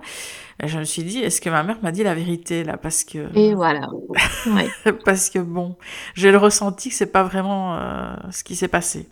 C'est ça, c'est ça. Oui, ben, je pense que tu as bien ressenti. hein. Hmm. C'est ça le truc, hein, c'est que quand ils veulent pas dire la vérité, après ça leur appartient. Il n'est pas question d'aller, euh, voilà, faire une, une, une enquête à la, à la Maigret là, mais euh, Mhm, du coup non. c'est, c'est essayer d'avoir ben, de, de, de qui on vient, d'où l'on vient, puis dans, dans quelle, euh, dans quelle incidence, parce que ça en a sur notre chemin. Donc pas question de vous juger, mais juste de savoir. Voilà, déjà, euh, moi, quand on, on fait un, comme ça un petit travail d'enquête, puis du coup, euh, je leur dis, bah, allez, euh, vous leur dites juste que vous faites un, un arbre généalogique, parce que du coup, ça, on se contente des dates, retrouver les, les, Mhm. les, les noms et les villes où on a vécu et tout ça, retrouver des, des gens qu'on qu'on connaissait pas forcément, enfin, donc du coup, euh, ça, ça passe plutôt bien. Donc du coup, quand on, on y va par là et qu'on dit, alors, ben moi j'aimerais bien que tu me racontes un petit peu, mais t'étais où alors quand t'avais tel âge? Et comment t'as vécu ça? Mais souvent, souvent, euh, le plus souvent, ils sont heureux d'en parler. Ils sont Mhm. heureux et ils disent, ah bon, je t'ai jamais raconté, ah, je te l'ai jamais dit, ah bah attends, ah bah oui, je vais te dire, bah oui. Et souvent, on apprend des choses qu'on ne savait pas et on se rend compte qu'on ne sait rien ou très peu de choses de la vie de nos parents, Mhm, de nos grands-parents. On sait rien, en fait. Mais on ne demande pas non plus en plus. Mais parce qu'on ne demande pas, mais on nous a dit, tais-toi. On nous a dit qu'il fallait Bah, obéir déjà, et il fallait euh, se taire. ça, quoi. Donc, Puis est-ce euh, qu'on voilà. nous dirait ou non? Après, ça dépend des familles aussi, ça dépend de beaucoup de choses, hein. Oui. Si, si t'es né dans une famille à l'époque du, du baby-boom, il n'y a pas de problème. Il y a encore. Et encore. et encore. C'est ce qu'on disait il y, a, il y a un bout de temps avec Caroline dans un, dans un groupe WhatsApp de la radio du Lotus, euh, que peut-être que les, à l'époque, on disait que c'était plus de tolérance, mais est-ce que c'est ça ou non? C'est peut-être parce que c'est une légende, en fait, pas forcément, hein. Bah, c'était peace and love, mais. Oui, c'est ça, quoi. C'est ça. Bon. C'est-à-dire Oui. que c'est c'est un enjeu, on voit bien qu'il y a un enjeu de la relation, un enjeu du couple, Oui, voilà, c'est euh, ça. déjà au départ, et que, eh bien, euh, voilà, on on n'est pas forcément dans, euh, dans les petits papiers, et que ils veulent peut-être pas nous, nous y inclure. Euh, ok, on peut comprendre, mais quand il y a des, euh, quand il y a des problématiques d'ordre de santé, par exemple, ou de scénarios euh, qui sont des scénarios catastrophes, des suicides qui se, qui se répètent, des choses. Je pense que après, c'est, c'est presque de la non-assistance parfois, Bah, c'est ça, quoi. Mm. voilà, pourquoi, pourquoi, alors que ça pourrait libérer en cascade, parce que on libère tous ceux qui sont partis, mais on libère tous ceux à venir aussi. Donc c'est un cadeau extraordinaire. Bah, je trouve que maintenant, le- enfin, notre génération et les générations qui vont suivre, euh, bah, on est, on dirait qu'on est plus justement venu pour réparer euh, tout ce qui s'est passé au-dessus, puisqu'avant, c'était toujours des secrets de famille, euh, fallait rien ça. dire, euh, on avait eu un enfant pendant la guerre, on devait pas le dire, enfin, oh, dans ma famille, il y a que ça au-dessus, hein. Donc, euh, Ouais. Ah oui, non, mais ça, c'est des histoires euh, complètement, euh, ben, comme s'il fallait cacher, mais mais quand même, enfin, moi, j'en, oui, j'en, en- j'en ai encore. Je peux pas, je peux pas dire. Chaque semaine, j'ai quand même une histoire ou deux. C'est ça, en fait. Il y a du secret, c'est pas dit, c'est caché, ou alors on a fait la promesse à l'arrière-arrière, euh, voilà. Mais moi, je dis, mais qui a conclu le pacte? Est-ce que mhm. c'est vous qui avez conclu le pacte? Est-ce que c'est vous qui avez tapé la main en disant je, je te jure ou je te promets? Non, ce n'est pas à vous. Ce n'est pas à vous de porter ce poids. C'est un fardeau. Donc libérez-vous, faites-en un flambeau. Allez, Mhm. éclairez-moi tout ça. Ah, Ça change beaucoup de choses. Oui. Oui, oui, oui. Alors, ben, je vais continuer les questions sur le chat. Donc, il y a Gabriel qui demande en cas de naissance prématurée, quel impact sur l'enfant, mais je suppose sur l'adulte euh, futur? Ben, ça dépend, ça dépend du pourquoi la prématurité. Ça dépend de, alors, il y a beaucoup d'enfants nés prématurés qui, euh, donc, étaient prêts avant les autres, en fait. Et on retrouve beaucoup de haut potentiel. Ah oui. Ouais. En tout cas, j'en ai vu, j'en ai vu quand même beaucoup. Voilà. Bon, après, il y a cette histoire d'être prêt avant, outre des, des, des, des, pas des problèmes, mais des, erreurs de date ou des choses comme ça, hein, bien sûr, mais où l'enfant peut naître parce qu'il est prêt et il a besoin de venir plus tôt ou que partie de sa mission est liée aussi à sa venue plus tôt à ce moment-là. Voilà.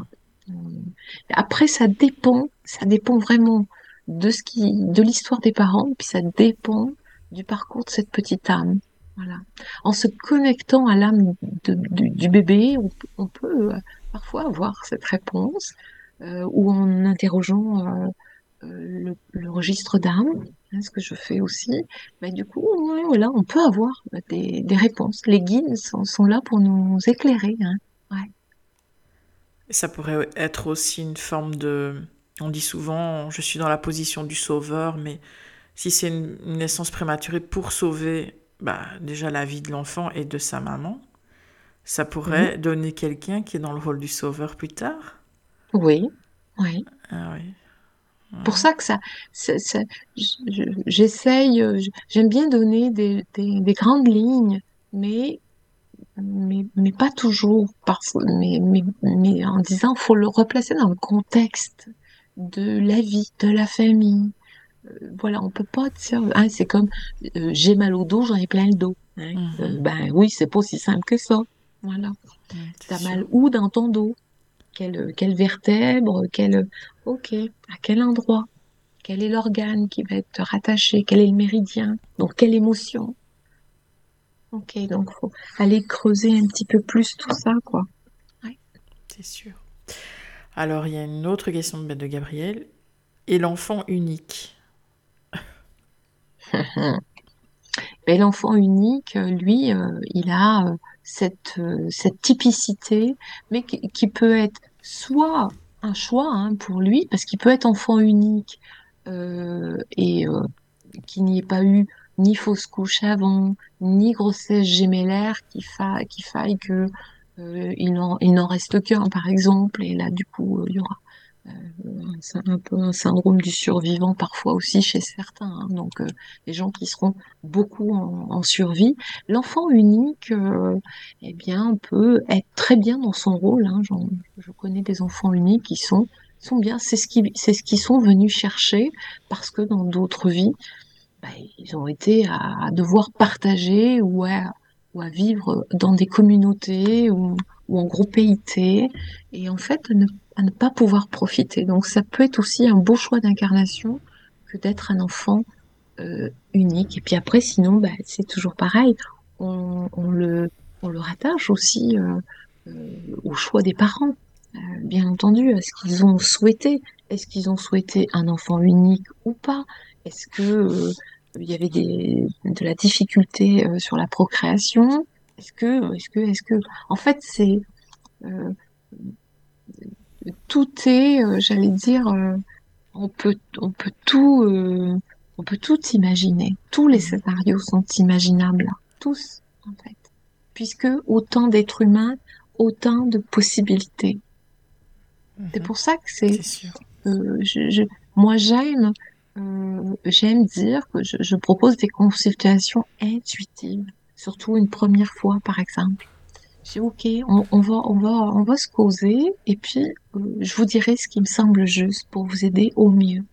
J'ai, j'ai envie de vous, écouter, de vous sentir, euh, vous entendre, vous voir et, et de voir euh, où, ça m'amène. Parce que on peut venir vers moi. Il y a des gens qui viennent vers moi me dire je veux faire une, séance de MDR. Ben, on m'a dit que c'était bien. D'accord. Alors, mais du coup, bien et pourquoi? Est-ce que c'est bien pour vous? Est-ce que c'est bien pour ce qui se passe? Puis on, Alors- c'est qui Ah oui, c'est ça. Voilà, on m'a dit. Donc, euh, alors, euh, ben, ce qui marche pour Pierre marche pas pour Paul, hein, on le sait bien. Donc, euh, voilà. Donc, des fois, ben, on vient avec ça, puis moi, je vais te dire, ben non, tu vas, je te propose de repartir avec ça parce que c'est pas ça qui est, qui est juste là pour toi. T'as pas besoin de ça, en fait. Donc, euh, j'aime bien me laisser sentir. Voilà. Mais c'est le cadeau, ça, Mhm. que j'ai reçu. Ben, merci. Alors, il y a Iliana qui, qui fait une remarque par rapport à la place du numéro 2 dans la fratrie. Donc, elle a dit que son frère est le numéro 2 et lui, il alimente énormément le secret. Au contraire, il s'ouvre très peu. Mhm. Voilà. Ah. Heureusement qu'il peut y avoir, euh, comment on dit, euh, les exceptions qui, forment la règle. Mm, Oui, oui, bien sûr. Et est-ce qu'il est vraiment numéro 2? Ah oui. Est-ce qu'il n'y a pas de, Ah, est-ce qu'il n'y a pas vraiment euh, pas eu de fausse couche, euh, qu'elle soit connue ou pas connue, hein, bien sûr, pas d'IVG, euh, voilà. Parce que du coup, ça change tout, bien sûr. Parce que la- la- le rang de fratrie, c'est une vibration, mais c'est aussi une énergie. Donc parfois, eh ben, on dit, ah bah non, il est pas, oui, mais en fait, il est pas vraiment un numéro 2. Il est un numéro 3 ou il est un numéro euh, 1, du coup, puisqu'il est quatrième. Il y a eu de fausses couches, vous voyez? mhm. Ah oui, d'accord. Voilà. Donc, il faut tenir compte des grossesses euh, conscientes quand elles, elles le sont, mais en tout cas, tenir compte s'il y a un IVG, deux IVG, trois IVG. À chaque fois, ça compte comme pour une place. Voilà. D'accord. Alors, il y a Gabriel qui demande euh, euh, les personnes qui font un enfant pour garder leur couple. Je ne sais. Hmm. Hmm. Alors, pas très bonne idée, c'est sûr. Pas très bonne idée. De quoi on l'investit, cet enfant? Moi, je suis le trait d'union entre les deux, quoi. Hein, donc, je suis là pour faire un petit pansement. J'espère qu'il va tenir, hein, d'ailleurs. Mais euh, c'est très compliqué, ça, pour, euh, pour cet enfant-là. Il aura toujours un enjeu. Il y aura toujours un enjeu autre que celui de sa propre vie. Et en plus, si le couple de ses parents casse, Ah bah alors là, c'est la catastrophe. hein. hmm, Voilà, c'est des gens qui s'enferment dans la culpabilité après ça. C'est facile. ah Ils n'ont pas sûr. réussi leur mission. Ou t'as des gens, ils font, ils font des enfants parce qu'ils se disent ça va, euh, tu sais, quand ils se disputent tout le temps et tout, ça va peut-être, euh, le couple va se souder un peu et tout, ça sera ouais. mieux. Et puis finalement, bah, l'enfant, il est le trait d'union entre les deux, puis c'est pas non plus terrible. Enfin, c'est pas ce qui, ce qu'il faut, quoi. Enfin, je pense pas. Mais non, mais non, mais non. Un, un, un enfant est un, est un projet. Moi, je parle de Oui, projet ça, de quoi. naissance. Vraiment, Parce que je pensais à ça aussi quand tu parlais juste avant, là. Voilà. On accueille un enfant quand euh, on est prêt, que on peut l'accueillir dans de bonnes C'est conditions, ça, est, voilà, oui. on est apte à lui offrir euh, son amour, qu'on a, on a été pacifié un certain nombre de choses. Normalement, c'est bien de pouvoir essayer de, Mm, de, de, de regarder tout ça un peu avant. C'est c'est ça, pour, oui. pour pas le transférer. Il y a trop de, de blessures qui se transfèrent, bien entendu. hein. Voilà. Mais c'est vrai. Des Vous, vous blessures avez tous des enfants. Tout le monde a des enfants ici, alors. Caro, oui. Mhm. Toi, Corinne, t'as des enfants? Eh oui, oui. D'accord. Bah, moi, non. Moi, j'ai trois, trois fils, trois fils, et puis euh, euh, on a eu une, une petite fille, une petite Nina, mais D'accord. d'ailleurs, euh, la tumeur que, que j'ai tumeur, tumeur où tu vis, Déjà, rien que la- le nom, déjà, voilà, et du coup, la tumeur où tu quoi. vis, c'était juste Oui. neuf mois après son décès. Euh, voilà, donc on, on a eu quatre enfants. Voilà. D'accord, d'accord. Oui, oui, d'accord. Donc euh, voilà, un beau chemin sur, euh, sur aussi. euh, mais c'est c'est euh, c'est euh, c'est la lumière, c'est cette petite étoile de. En fait, quand elle est repartie, c'est grâce, c'est grâce à elle que je suis allée chercher l'après-vie, l'avant-vie. C'est ce que j'allais te demander. Je pensais Tu à ça. vois, ben, Oui, justement, oui. voilà, c'est ça. Mais c'est Bah oui. ça en fait, je, je, je, je me suis mis en quête et la première fois, donc quand je me suis formée sur les, les annales la première fois que j'ai ouvert mon registre, en fait, c'est elle qui est venue. Ah oui, alors attends, parce que si tu vas me brancher. Non, là, Corinne, tu sais quoi? Les annales akashiques, on, on va en parler un jour, ça c'est sûr. Eh ben, Parce ok. que ça, ça Ouais. voilà, on en parlera si tu veux, avec grand Ouais, plaisir. ouais. C'est, c'est extraordinaire. Donc, en tout cas, cette première, euh, cette première fois qui était pour moi euh, euh, l'ouverture sur, sur quelque chose qui était incroyable, insoupçonnable. Oh là là, ça a été euh, un moment d'émotion, mais pas de douleur. Ça a été un- une, une, une connexion d'amour. Hmm, Oui, tu l'as ressenti euh, comme ça, oui. oh mon Dieu. Hmm. Donc du coup, j'ai compris que même, même par-delà euh, les, les plus grands tourments que nous, que nous affronte la vie, en fait, il y a, il y a un cadeau derrière chaque offense. Et dans mes accompagnements, souvent, je dis peut-être que vous ne le voyez pas encore, mais la vie a un cadeau pour vous. Voilà. oui, parce qu'on peut pas le voir tout de suite, c'est normal aussi. On est dans la non, douleur, non. on comprend pas ce qui se passe, et puis euh, voilà, c'est comme ça. Non, on est dans le feu, on est Hmm, dans c'est le, ça, quoi. le, le feu, la douleur, l'émotion. Oui, Mais, oui, oui. mais un jour, on, on regarde d'où l'on vient Voilà, c'est ça. Hmm, et on dit c'est merci, vrai. merci, Hmm. merci, merci. Alors, il y a une question de Fifion, Fi- oui, oui, Ribana. Donc, euh, est-ce que l'astrologie est à prendre en compte aussi si on y croit, bien sûr? Ah oui, mais bien sûr. hein. Moi, je- j'ai, j'ai fait faire sur le tard mon, mon thème astral et euh, waouh, en fait, euh, j'ai vu défiler tout, un bon nombre de ce que j'avais vécu. C'était assez euh, époustouflant aussi, tout ça. Oui, oui, c'est, tout ça est extrêmement intéressant. Tout est, tout converge. C'est comme si des tas de voies. Et je crois qu'il y a une, comment s'appelle, une proverbe qui dit tous les chemins mènent à Rome. Ben, en Mhm. fait, euh, il y a de multiples voies qui mènent à nous. C'est merveilleux. Alors, euh, faisons ce chemin, un, coup par ici, un coup par là.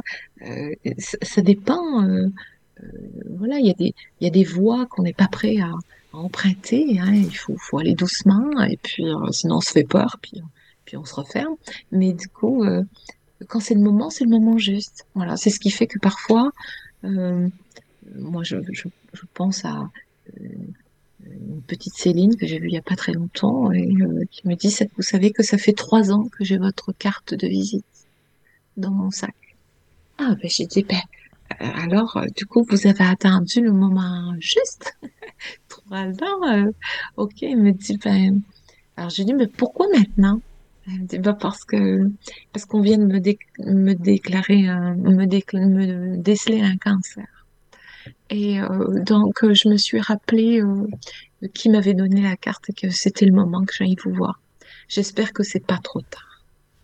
Et voilà, bon, mais il y a trois ans, elle aurait pas pu entendre ce qu'elle est venue chercher. Voilà.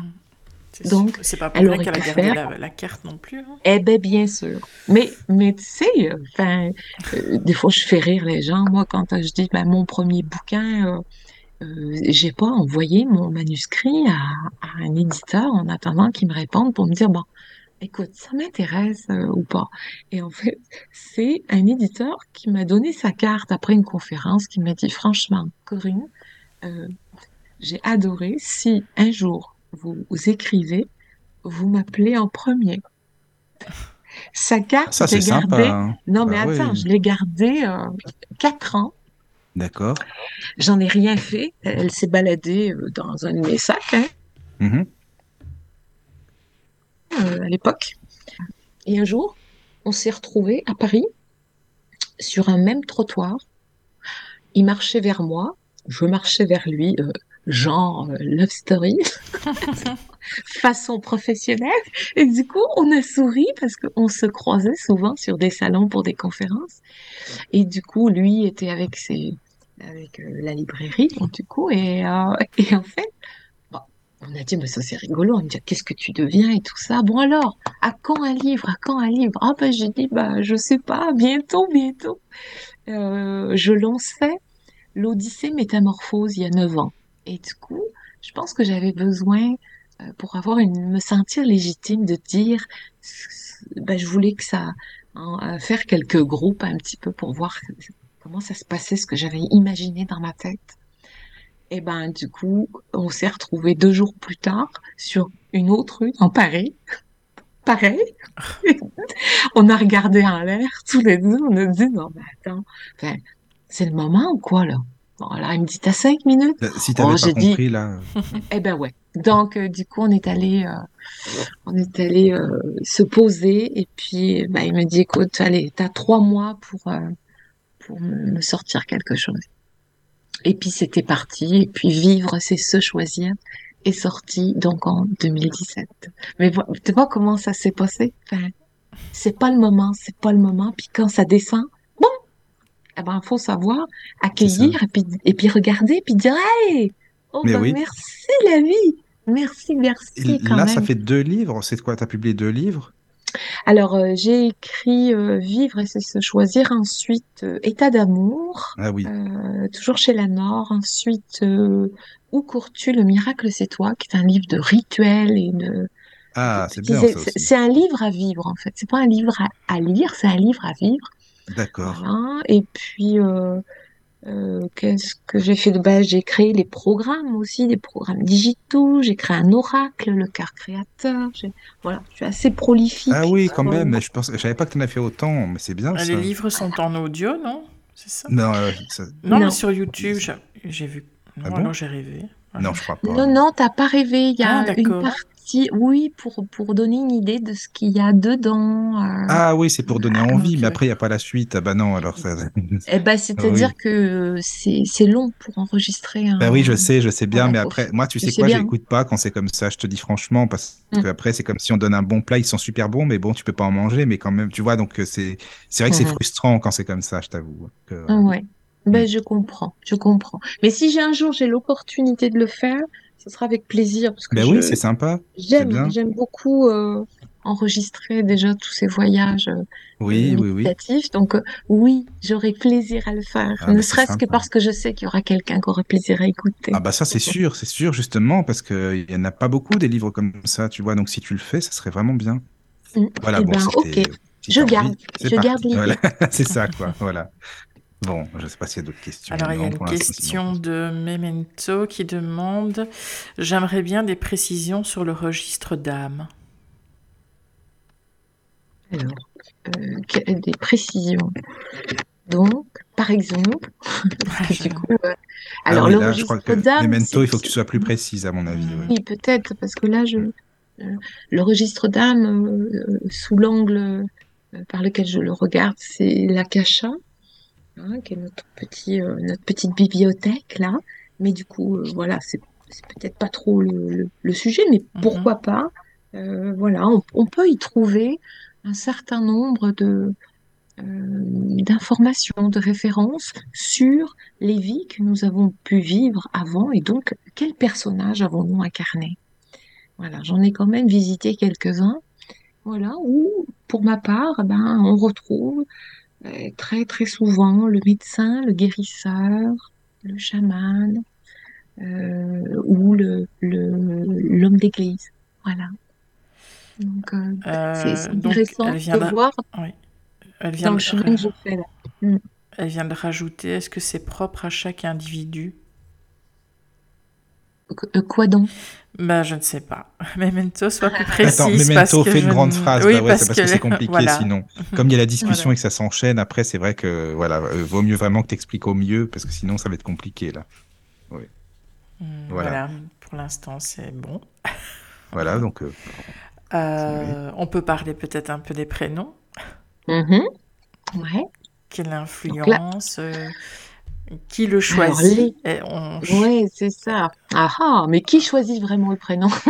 Hmm, je ben, pense que c'est On- nous quand même. On le choisit. Ouais. nous. On dit que, que l'âme insuffle dans Voilà, l'inconscient ça. des parents qu'elle a choisi le prénom qu'elle souhaite porter. Ouais, c'est ça, je pense aussi. Oui. Et alors moi, je, je pense au, au mien, Co- Corinne, et, et on entend corps, hein, dans, euh, voilà. Et une grande partie euh, du chemin que j'ai fait sera passé par mon corps, moi. hein. Ah oui. D'ailleurs, au début, je me suis demandé si c'était ton pseudo ou ton vrai prénom, pour te dire. alors, tu vois. Non, non, c'est mon vrai prénom. Oui. Tout est vrai, dis donc. C'est vrai, ça. Il n'y a rien de falsifié. oui, c'est ça. Non, mais parce que bon, il y a beaucoup de pseudos, tu sais, forcément. Oui, maintenant. non, non, non. C'est ton prénom, d'accord. Non, euh, Corinne, oui, oui, voilà. Après, euh, tu vois, une petite, comme une petite chanson, en fait. Et moi, j'aime bien dire qu'un prénom, c'est comme une partition de musique. euh, c'est, euh, c'est aussi la quintessence de, de la généalogie, parfois par les lettres et les syllabes qui le, qui le composent. Aussi, oui, oui, oui. Euh, un prénom, il raconte une histoire, il raconte un, un maillage euh, généalogique dont moi, je ne suis qu'un maillon. Mais du coup, ajouter un autre maillon, eh bien, on, on, on, on arrive à, à réétablir cette chaîne euh, Mm, mm, familiale, Mais transgénérationnelle. tu sais, ça n'a pas, pas grand-chose à voir, mais parce qu'on parlait au début avec toi des, des voix tout à l'heure, tu sais. Alors bon, tu vas Oui. peut-être trouver ça bizarre, mais moi, je sais pas pourquoi. Quand il y a une voix qui passe bien, une voix que j'aime Ouais. bien, que je trouve intéressante, je demande toujours le prénom. C'est bizarre, mais bon, c'est comme ça. Même au resto, s'il y a euh, quelqu'un, un serveur ou une serveuse qui, qui passe bien, qui est sympa, je dis toujours, euh, c'est quoi votre prénom? Moi, c'est Mickaël. Parce que, je, je sais pas, j'aime bien mettre une voix sur un prénom sur une Ouais. voix. Ça fait, bi- je sais pas comment expliquer. C'est le son de la voix, les intonations. Voir si, pour moi, si ça colle avec le son du prénom, la, la sonorité. Ouais. Donc voilà. mais oui, mais, mais non, mais moi je comprends. Enfin, c'est aussi ta perception, hein. euh, Je sais pas, c'est, ça- sonne bien avec la voix ou non? Est-ce que, bon, alors après, évidemment, euh, je vais pas non plus dire oh, ton prénom, euh, c'est pas tellement, avec ta voix, ça passe pas des masses, hein. Ben non, c'est, pas le but non plus. Mais, euh, non, enfin, c'est ça. Ça, Ou ça s'appelle un taquet. Oui, ça s'appelle, oui, exactement, c'est ça. Mais non, non, non, pas du tout. C'est pas, mais au contraire, c'est que je trouve ça, c'est comme parfois il y a des voix, je me dis, tiens, mais oh, cette personne-là, elle a une voix de médium, ça c'est sûr. Ça se trouve, c'est une Oui. médium. Ou alors, cette personne, elle a une voix de, je sais pas moi, druide, par exemple, ou quelque chose comme oui, ça. oui, Et je t'assure que c'est vrai que c'est bizarre, mais parfois ça correspond. Il y a pas longtemps, j'ai appelé un druide pour qu'il fasse une émission, et je dis, en raccrochant, je dis, ah oui, lui, il a une vraie voix de druide, ça c'est sûr, c'en est un, ça c'est sûr. Ou le médium, pareil. Enfin, voilà. Ouais, donc un prénom, ben, un prénom, c'est euh, ben, c'est l'identité, hein, c'est une signature euh, sociétale, c'est euh, euh, un prénom, il peut exprimer aussi une mémoire, du coup, hein, là, il exprime une mission, un rôle, un programme, en fait, qui contient quasiment tout le sens de de la vie que je viens vivre. C'est aussi, qu'est-ce qu'on pourrait dire, une énergie vibratoire bien entendu, qui me donne aussi le sens de ma mission. Moi, il y a le premier prénom, hein, on sait qui, qui donne euh, plutôt un, un axe de personnalité, et puis le second et les troisièmes prénoms qui me relient à mes ascendants. Donc, euh, euh, quand je fais euh, euh, quand je fais faire une petite enquête là euh, sur euh, l'arbre, du coup, je demande le premier et le deuxième prénom. Voilà, Euh, de manière à pouvoir observer euh, s'il y a un leg quelconque. Voilà. Euh, Est-ce que le prénom que je porte a déjà été porté? Voilà, dans ma généalogie Alors aujourd'hui, les jeunes parents font attention. Je crois qu'ils commencent à comprendre que c'est pas euh, nécessairement un beau cadeau que de donner le prénom euh, de l'oncle, du grand-père, ou même si c'est pour faire plaisir, parce que ben c'est aussi insuffler l'énergie de cette personne dans cet enfant. Donc euh, bof, bof. hein. Euh, on sait Mhm. qu'aujourd'hui c'est pas génial. Voilà.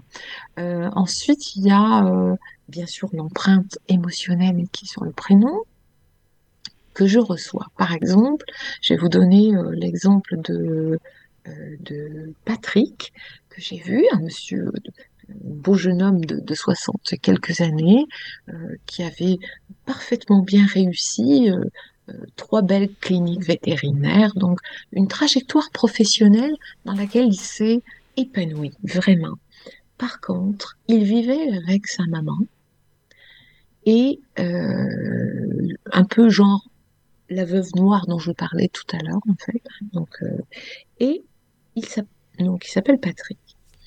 Avant sa naissance, euh, 11 mois plus tôt, sa maman a perdu un premier pe- petit bébé qu'ils avaient prénommé Patrick. Oh là là. Et bien sûr, euh, eh ben, Patrick numéro 2 euh, n'a pas vécu la vie qu'il aurait dû vivre. Il a vécu la vie qu'aurait dû vivre Patrick numéro 1, en fait. Mhm. Donc, il a réussi sa voie professionnelle, mais euh, sa vie affective, amoureuse, a été, a été un désert, un fiasco total. Et en plus, quand je l'ai vu arriver, en fait, il avait son frère euh, avec lui. Voilà, c'est-à-dire que l'âme de Patrick était toujours avec lui. Donc, depuis 64 ans, ben, ben, il n'était pas tout seul, quoi. Donc, il n'était, il ne pouvait pas, en fait, il avait, il avait tous les voyants euh, au rouge, en fait. Donc, euh, difficile de, de- donc, on a fait le passage de, enfin, j'ai fait le passage de, de l'âme de Patrick, de son, de son grand frère, coup, et, il a, il a déjà, il a déjà ressenti une différence. Et on a, on a posé un petit peu euh, sur euh, euh, son arbre quelques, quelques mots, quelques... et en fait, euh, il a, je sais pas comment dire, il a, euh, avec véhémence peut-être euh, un peu trop, parce que là, du coup, c'est comme si tout à coup il se rendait compte que sa vie avait passé, qu'il en avait été un, spectateur. Et ça le mettait en colère, en fait, euh, que tout ça se soit joué de lui. Et pourtant, je l'ai amené, je l'ai ramené à, ce qu'il euh, à ce qu'il aborde ça avec de la paix, parce que parce que c'est aussi une partie de ce qu'il avait choisi. Donc bon, on est parti de loin, mais c'est un homme euh, qui était euh, qui avait à cœur de comprendre et puis de, changer les choses. Donc euh, donc avec véhémence, il a il a dit à sa mère que, voilà, il était temps qu'il prenne son indépendance. Donc euh, il s'est acheté une maison, euh, il voilà, il est allé. euh, donc je sais que depuis il a rencontré quelqu'un. Enfin voilà, c'est. Mais il était euh, enfermé quoi, enfermé. C'est incroyable.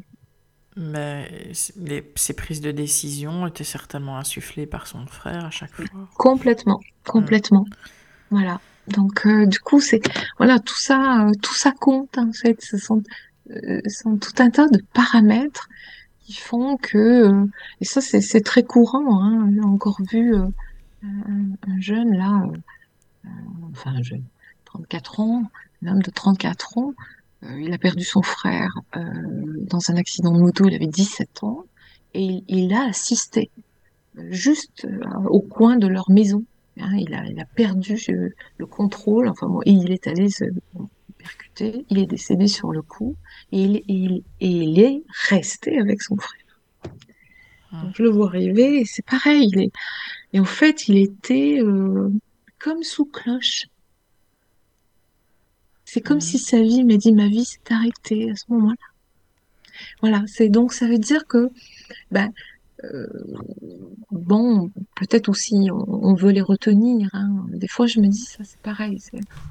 on n'en parle pas assez, et pourtant, voilà, beaucoup de, de gens me, me demandent, mais pourquoi il est resté? Pourquoi il est resté avec moi? Il n'est pas resté avec maman? Pourquoi? euh, pourquoi mon mari est pas, pourquoi il n'est pas monté, pourquoi, enfin pourquoi, pourquoi? Bah, il y a tellement de raisons, il y a tellement de raisons, c'est sûr. Mais bon, c'est pas le sujet, mais en Ouais, fait, voilà, dans ce prénom, attention aux prénoms qui sont restitués de la même manière que des prénoms de gens qui ont fait des choses pas bien, euh, des prénoms de, de- d'ancêtres qui sont décédés dans- en souffrant. Voilà, attention, attention.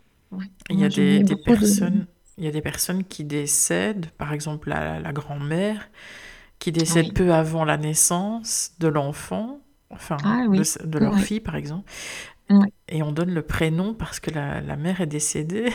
C'est ça, c'est ça.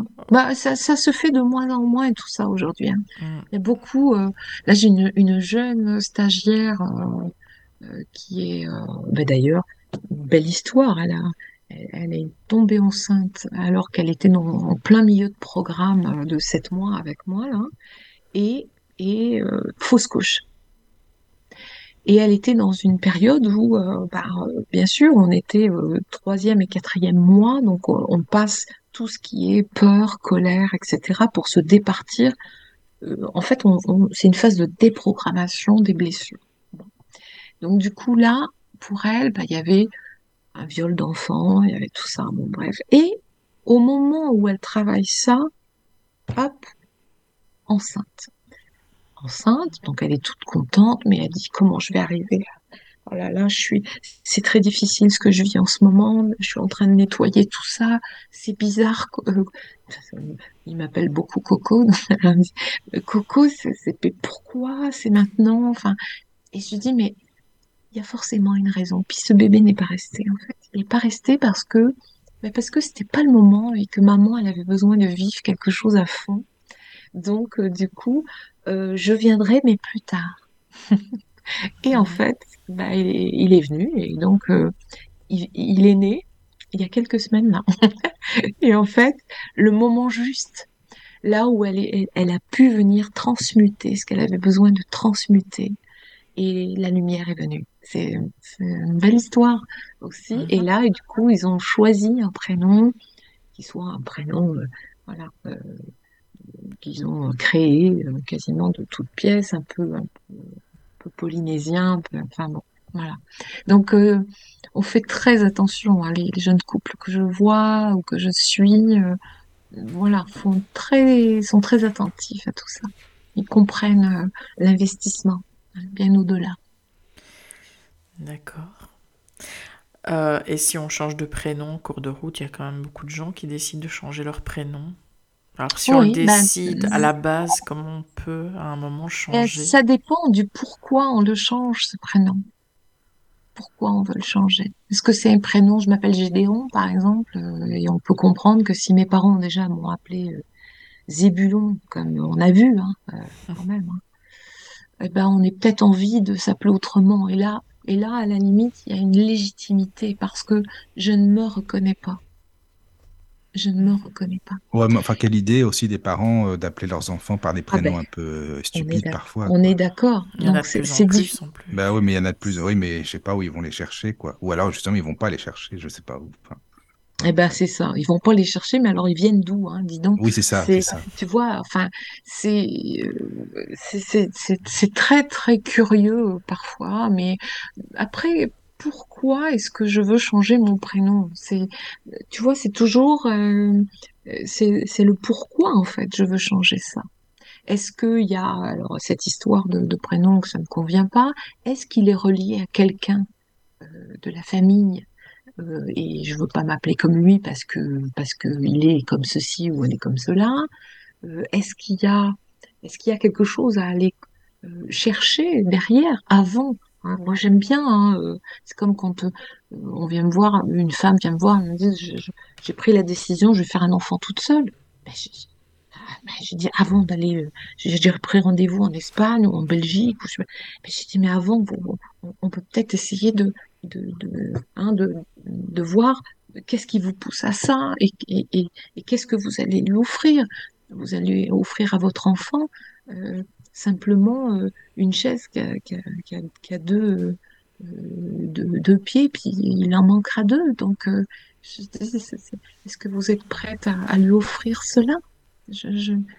Voilà, soyez bien, ayez en tête que votre enfant, quand les papas viendront chercher les copains, lui dira, ben moi, moi pas, pourquoi? Euh, donc quand on fait ce chemin après, ben parfois, ben ok, on change d'idée. Donc de la même manière, c'est intéressant aussi de, se dire pourquoi, pourquoi je veux changer ça? Qu'est-ce qui me motive? Est-ce que c'est c'est- il y a de la douleur derrière? Est-ce que euh, euh, ça fera mieux avec mon prénom, ça va, ça fera mieux avec mon nom? C'est qu'est-ce qui me motive, hein? C'est moi, je pense qu'il faut toujours commencer par ça. D'accord. Euh, moi, j'avais une question un peu bizarre, mais c'est peut-être aussi par rapport à la résonance, enfin, énergétique aussi que tu expliquais tout à l'heure, mais Oui. enfin, moi, vu mon prénom, forcément, tout le monde m'appelle Caro. C'est tout le temps comme ça. Mais, Ah, et moi, avant, je préférais ce diminutif. Je, je n'aimais pas qu'on qu'on prononce mon prénom en entier. Et maintenant, c'est l'inverse. Donc je me dis pourquoi avant je ne supportais pas le prénom en entier et que maintenant j'ai inversé la, le- la tendance? C'est-à-dire que tu, veux dire que tu, tu, tu C'est comme si mieux j'assume, aujourd'hui? bah, j'assume complètement le prénom et quand je l'entends de la bouche de quelqu'un d'autre, forcément pas de la mienne, mais, euh, mais je le trouve beau en fait. Mais avant, je, si on, on m'avait dit euh, Caroline, ça me faisait trop bizarre quoi. Et, et, et qu'est-ce que ça te faisait bizarre, c'est-à-dire? Bizarre, mais comment? Enfin, Je l'aimais pas forcément, enfin c'est pas que je le détestais, mais je, enfin, ça me faisait bizarre quand j'entendais mon prénom en entier. Mais je ne sais pas dire pourquoi en fait. Peut-être parce que quand mon père, euh, c'est vrai que mon père m'appelait Caro et que c'était quand il, il haussait le Ah, ton qu'il disait Caroline. Peut-être que c'est ça aussi. ah bah voilà, donc euh, Je trouve tu sais réponses toutes souvent, seules.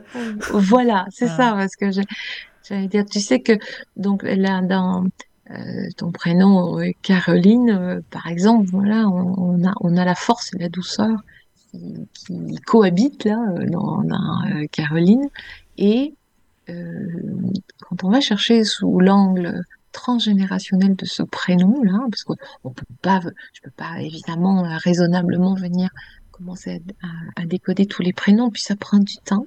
Euh, Il faut aussi que je sois en canal pour, pour avoir euh, aussi des informations. Et euh, ce qui revient assez souvent avec les Carolines, c'est euh, des, des fiançailles euh, brisées qu'on re- qu'on retrouve quasiment sur toutes les généalogies de Caroline. C'est moi ça Mhm. m'a ça m'a surpris. Ouais. Ah ben je suis euh, l'exception alors. ah yes. J'ai jamais été mariée Il y a un- donc. je- ouais. Mais tu peux Bah être oui. fiancé, ne pas te marier. hein. Mais j'ai jamais été fiancée non plus. Ah d'accord. Mm, mm, mm. Oui, mais là pas pas toi. Hein. Euh, là c'est sous, sous dans le clan, Ah dans c'est-à-dire le clan. en remontant sur les trois, quatre dernières euh, générations, par exemple, ou plus, on remonte à sept, à neuf, peu importe, hein, euh, au- autant, mais très, très souvent, euh, voilà, c'est ce qui est, c'est ce- c'est- souvent, c'est ce qui est venu dans, à chaque fois j'ai décodé des Carolines, euh, bah, c'est ce qui est venu. Bon. Ah Après, voilà. c'est une étymologie, euh, qui, les Carolines, il y a, y y aussi beaucoup de, de puissance, hein, euh, il y a une puissance euh, presque familiale qui existe chez les Carolines. Mhm. Oui. Oui. Bon, mais toute ma lignée Après, féminine, ça a été un désastre aussi, donc. mm. Après, ben, c'est aussi euh, l'expression de, euh, de, d'un jour et d'un horaire de naissance. hein. Donc euh, voilà. Pour ça que c'est Mhm. comme tout en fait. Hein. On peut pas, euh, on peut pas se contenter de D'un prénom, d'un prénom en disant bon voilà. Ce qui est sûr, ce qu'on retrouve souvent, c'est ça, c'est que si ce prénom a été a été donné parce qu'il appartenait à quelqu'un, alors euh, ce qu'on peut dire aussi, oui, euh, c'est qu'il y a des prénoms euh, qui sont euh, qui vont agir comme des boucliers euh, euh, comme des, euh, des, des, prénoms féminisés, tiens, ça, alors, euh, qu'est-ce qu'on peut en voir aussi des prénoms euh, Pascal, euh, Pascal avec un E, et souvent, eh bien, du coup, est-ce que c'était un garçon qui était attendu et c'est une fille, alors on rajoute un E parce qu'on va pas chercher plus loin, mais du coup, il y a, il y a comme une, une problématique après sur le genre, peut-être Mhm. aussi. Est-ce que euh, je- finalement je voulais être une fille, puis non, je suis un garçon? Bon, bon. Euh, tous les prénoms qui sont des prénoms euh, comme ça féminisés, euh, voilà. Après, il y a des prénoms comme euh, qui recèlent, euh, tiens, on parlait des secrets, bah, les Céline, par exemple. Bah, les Céline, c'est les scellés. Euh, bah, du coup, les Céline, elles veulent pas garder les secrets. hein. Elles vont balancer. hein. Elles en ont marre. Si vous avez une amie Céline, les amis, attention, Voilà. vous allez balancer. Elles en ont marre qu'on leur dise euh, D'accord. chut, Ah oui. euh, Chut, faut ne pas que tu le dises, tais-toi, faut pas que tu le racontes. Et en fait, elles veulent pas. Ah elles oui. en ont marre. Les, les Céline, elles, elles veulent faire vo- voler euh, en éclats les, secrets, souvent. Hein. Mais bon, enfin, voilà, plein de, plein de. je pense à Aurélie aussi, Or, Élie. Hein, on, entend euh, l'or qui est gagné euh, au lit, hein, donc l'argent gagné avec des peut-être des mémoires de femmes de petite vertu, etc. Mais on entend l'or aussi, l'or de la lumière ou l'or, la, la, la matière, bien entendu, le lit ou la lit, la lit du vin. Mais euh, voilà, ou l'eau relie hein, Mhm. l'eau comme, un- comme une reliance au- aussi, euh, voilà. C'est, c'est, voilà, on peut jouer beaucoup, puis la langue des oiseaux est, est un vrai cadeau aussi. euh, si si euh, la vie me, m'accompagne encore, euh, encore des, décennies, j'écrirai un dico en ligne de, langue des oiseaux parce que sur des pathologies, ça me passionne comme, euh, comme la, mononucléose par exemple, que, j'observe beaucoup sur euh, les, ados ou les jeunes adolescents. Voilà. Il y, a, vraiment des choses, il y a des pathologies où je me dis, mais bon sang, on a tout sous les yeux, quoi. hein. Donc, euh, on n'a pas besoin du médicament, parfois, on a juste besoin d'essayer de, de- de- d'être à l'écoute. Enfin, je ne sais pas si ça se fait encore maintenant, mais euh, j'ai l'impression que dans les années euh, 80, euh, on prenait le père et le fils, on mettait junior derrière. Donc à chaque Oui. fois, les, les fils avaient le nom du père à chaque fois, mais c'est... Oui. Enfin, C'est vrai.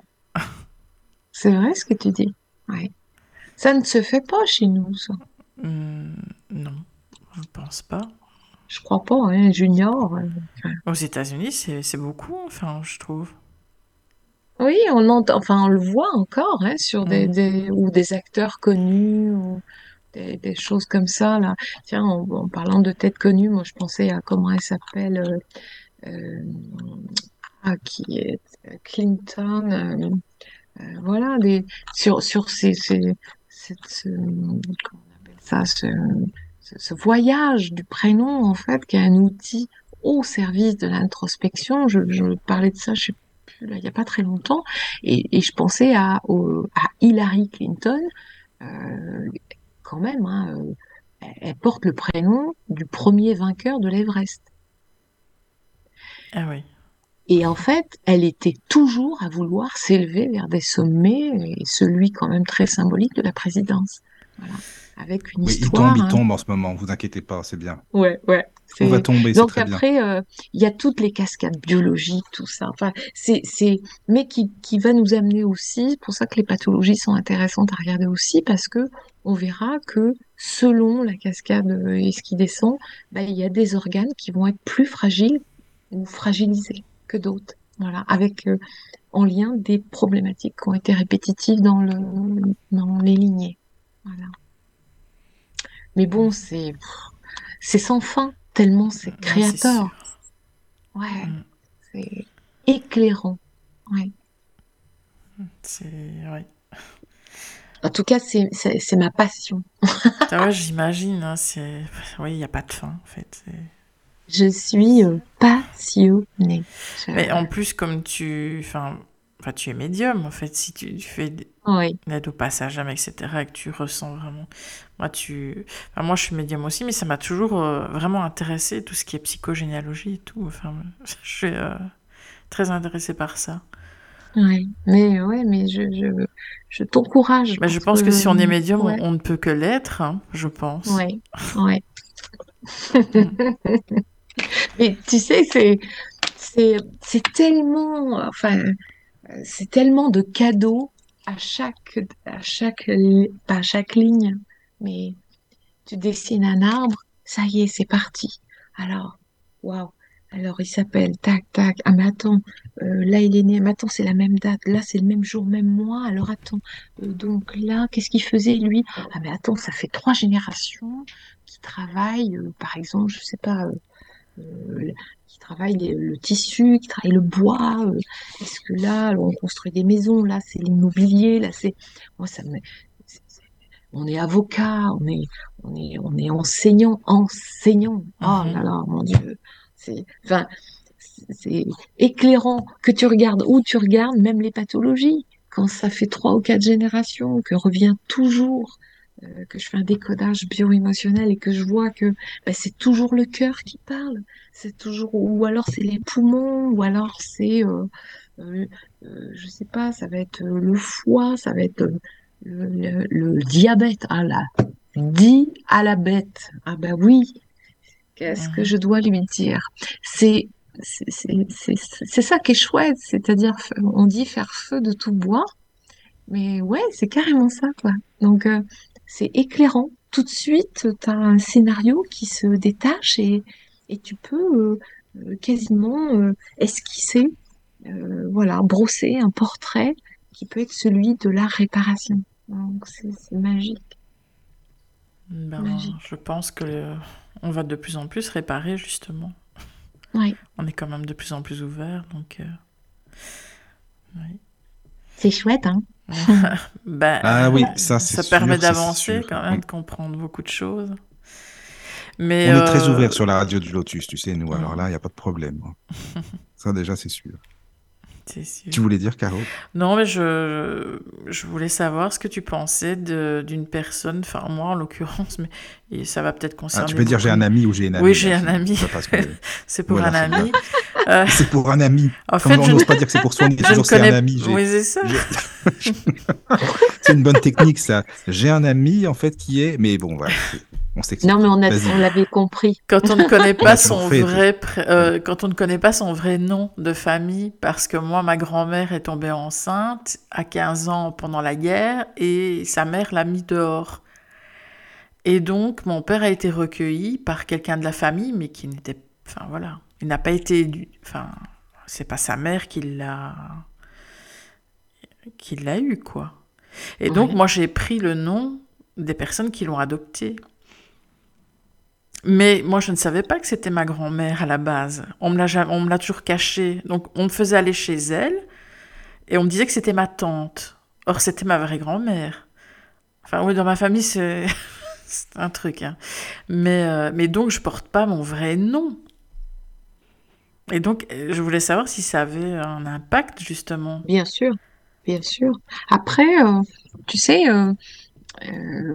je, je vais te donner un exemple qui n'a rien à voir, j'allais dire rien à voir avec, euh, avec euh, ça, mais c'est par exemple au moment de l'accouchement, une maman qui a souffert pendant, je sais pas, 20 heures et que le chirurgien, euh, l'obstétricien lui dit, bon, on va faire une, on va faire une, une césarienne. Mhm. Eh bien, du coup, la maman, elle dit comment, comment elle vit ça? Soit elle voulait accoucher et, euh, et naturellement, et là, elle a la sensation qu'on lui vole son accouchement. Ou alors, elle en peut plus, elle est désespérée et elle dit, oh merci, je n'en pouvais plus.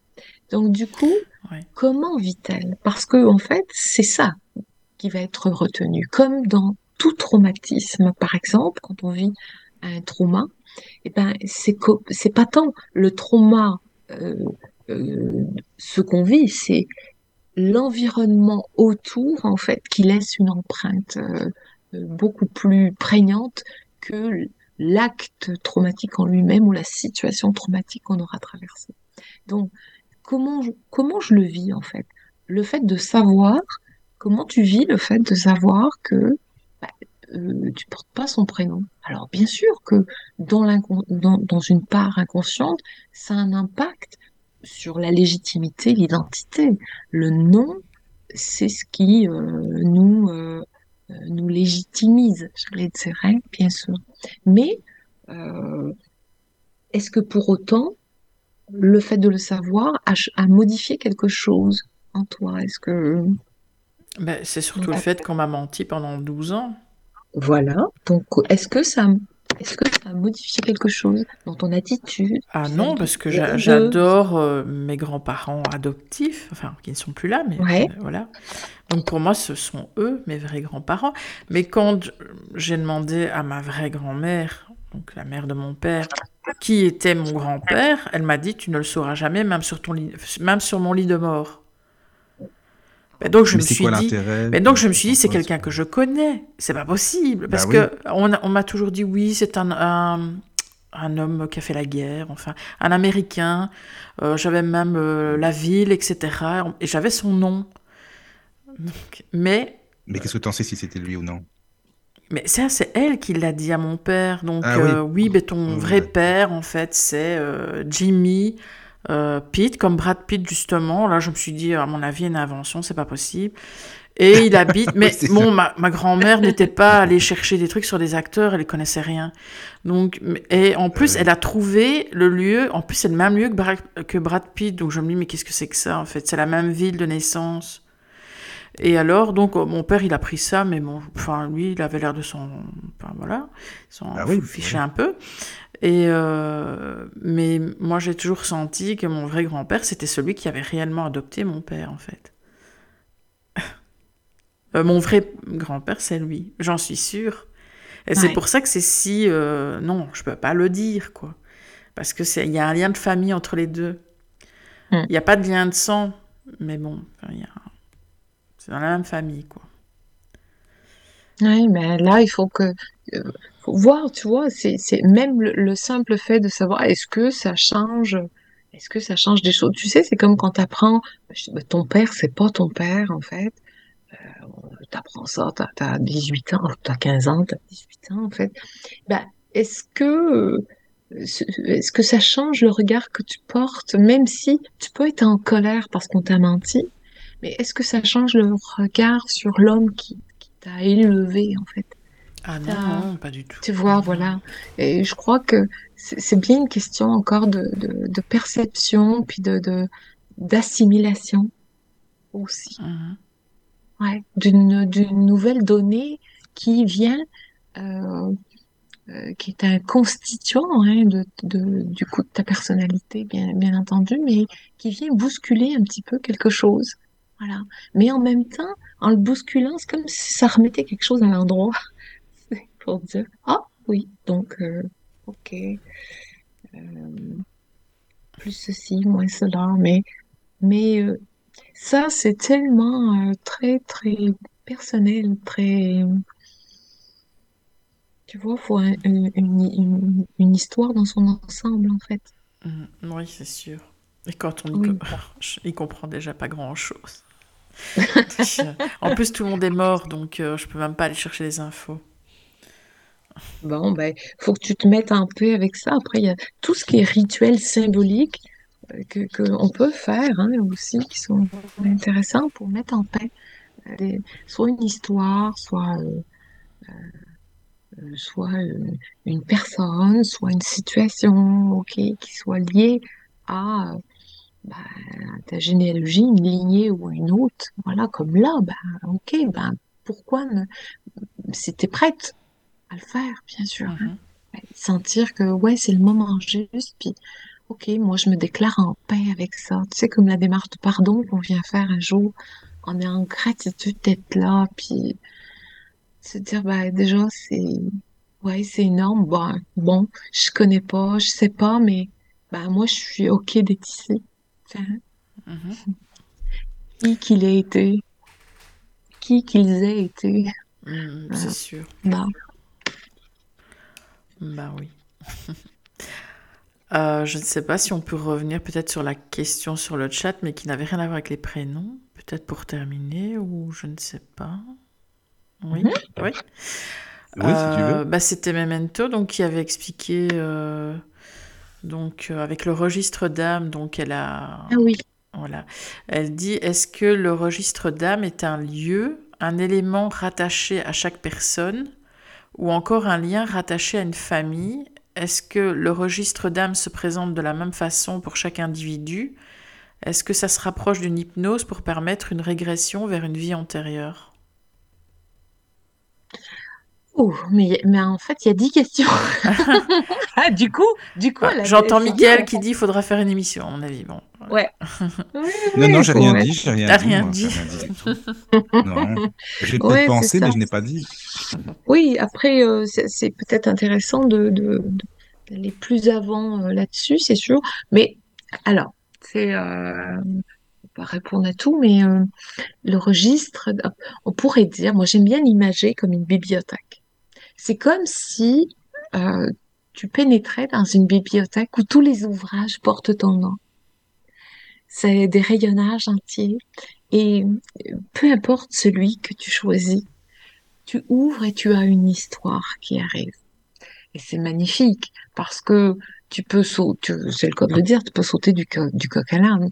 Euh, t'as été, euh, euh, tu vas découvrir que tu as incarné un personnage, homme ou femme, dans une époque ou dans une autre, euh, que tu as, euh, euh, que tu as, euh, je sais pas, que tu as pu être euh, un prêtre, que tu as été un, infirmier, que tu as été euh, un soldat, que tu as été un guerrier, un viking, je, je sais pas quoi. Tellement d'histoires possibles.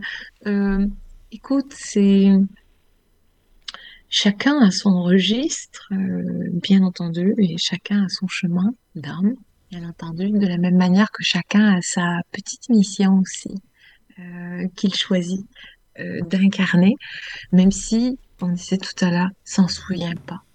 On a, on passe quand même, j'allais dire, euh, presque nos dix premières années, oh, peut-être pas tant, nos sept, huit premières années euh, dans une, une vie euh, quasiment hypnotique. On apprend tellement de choses qu'on en, prend- on n'en apprendra jamais plus. On apprend, on apprend tout.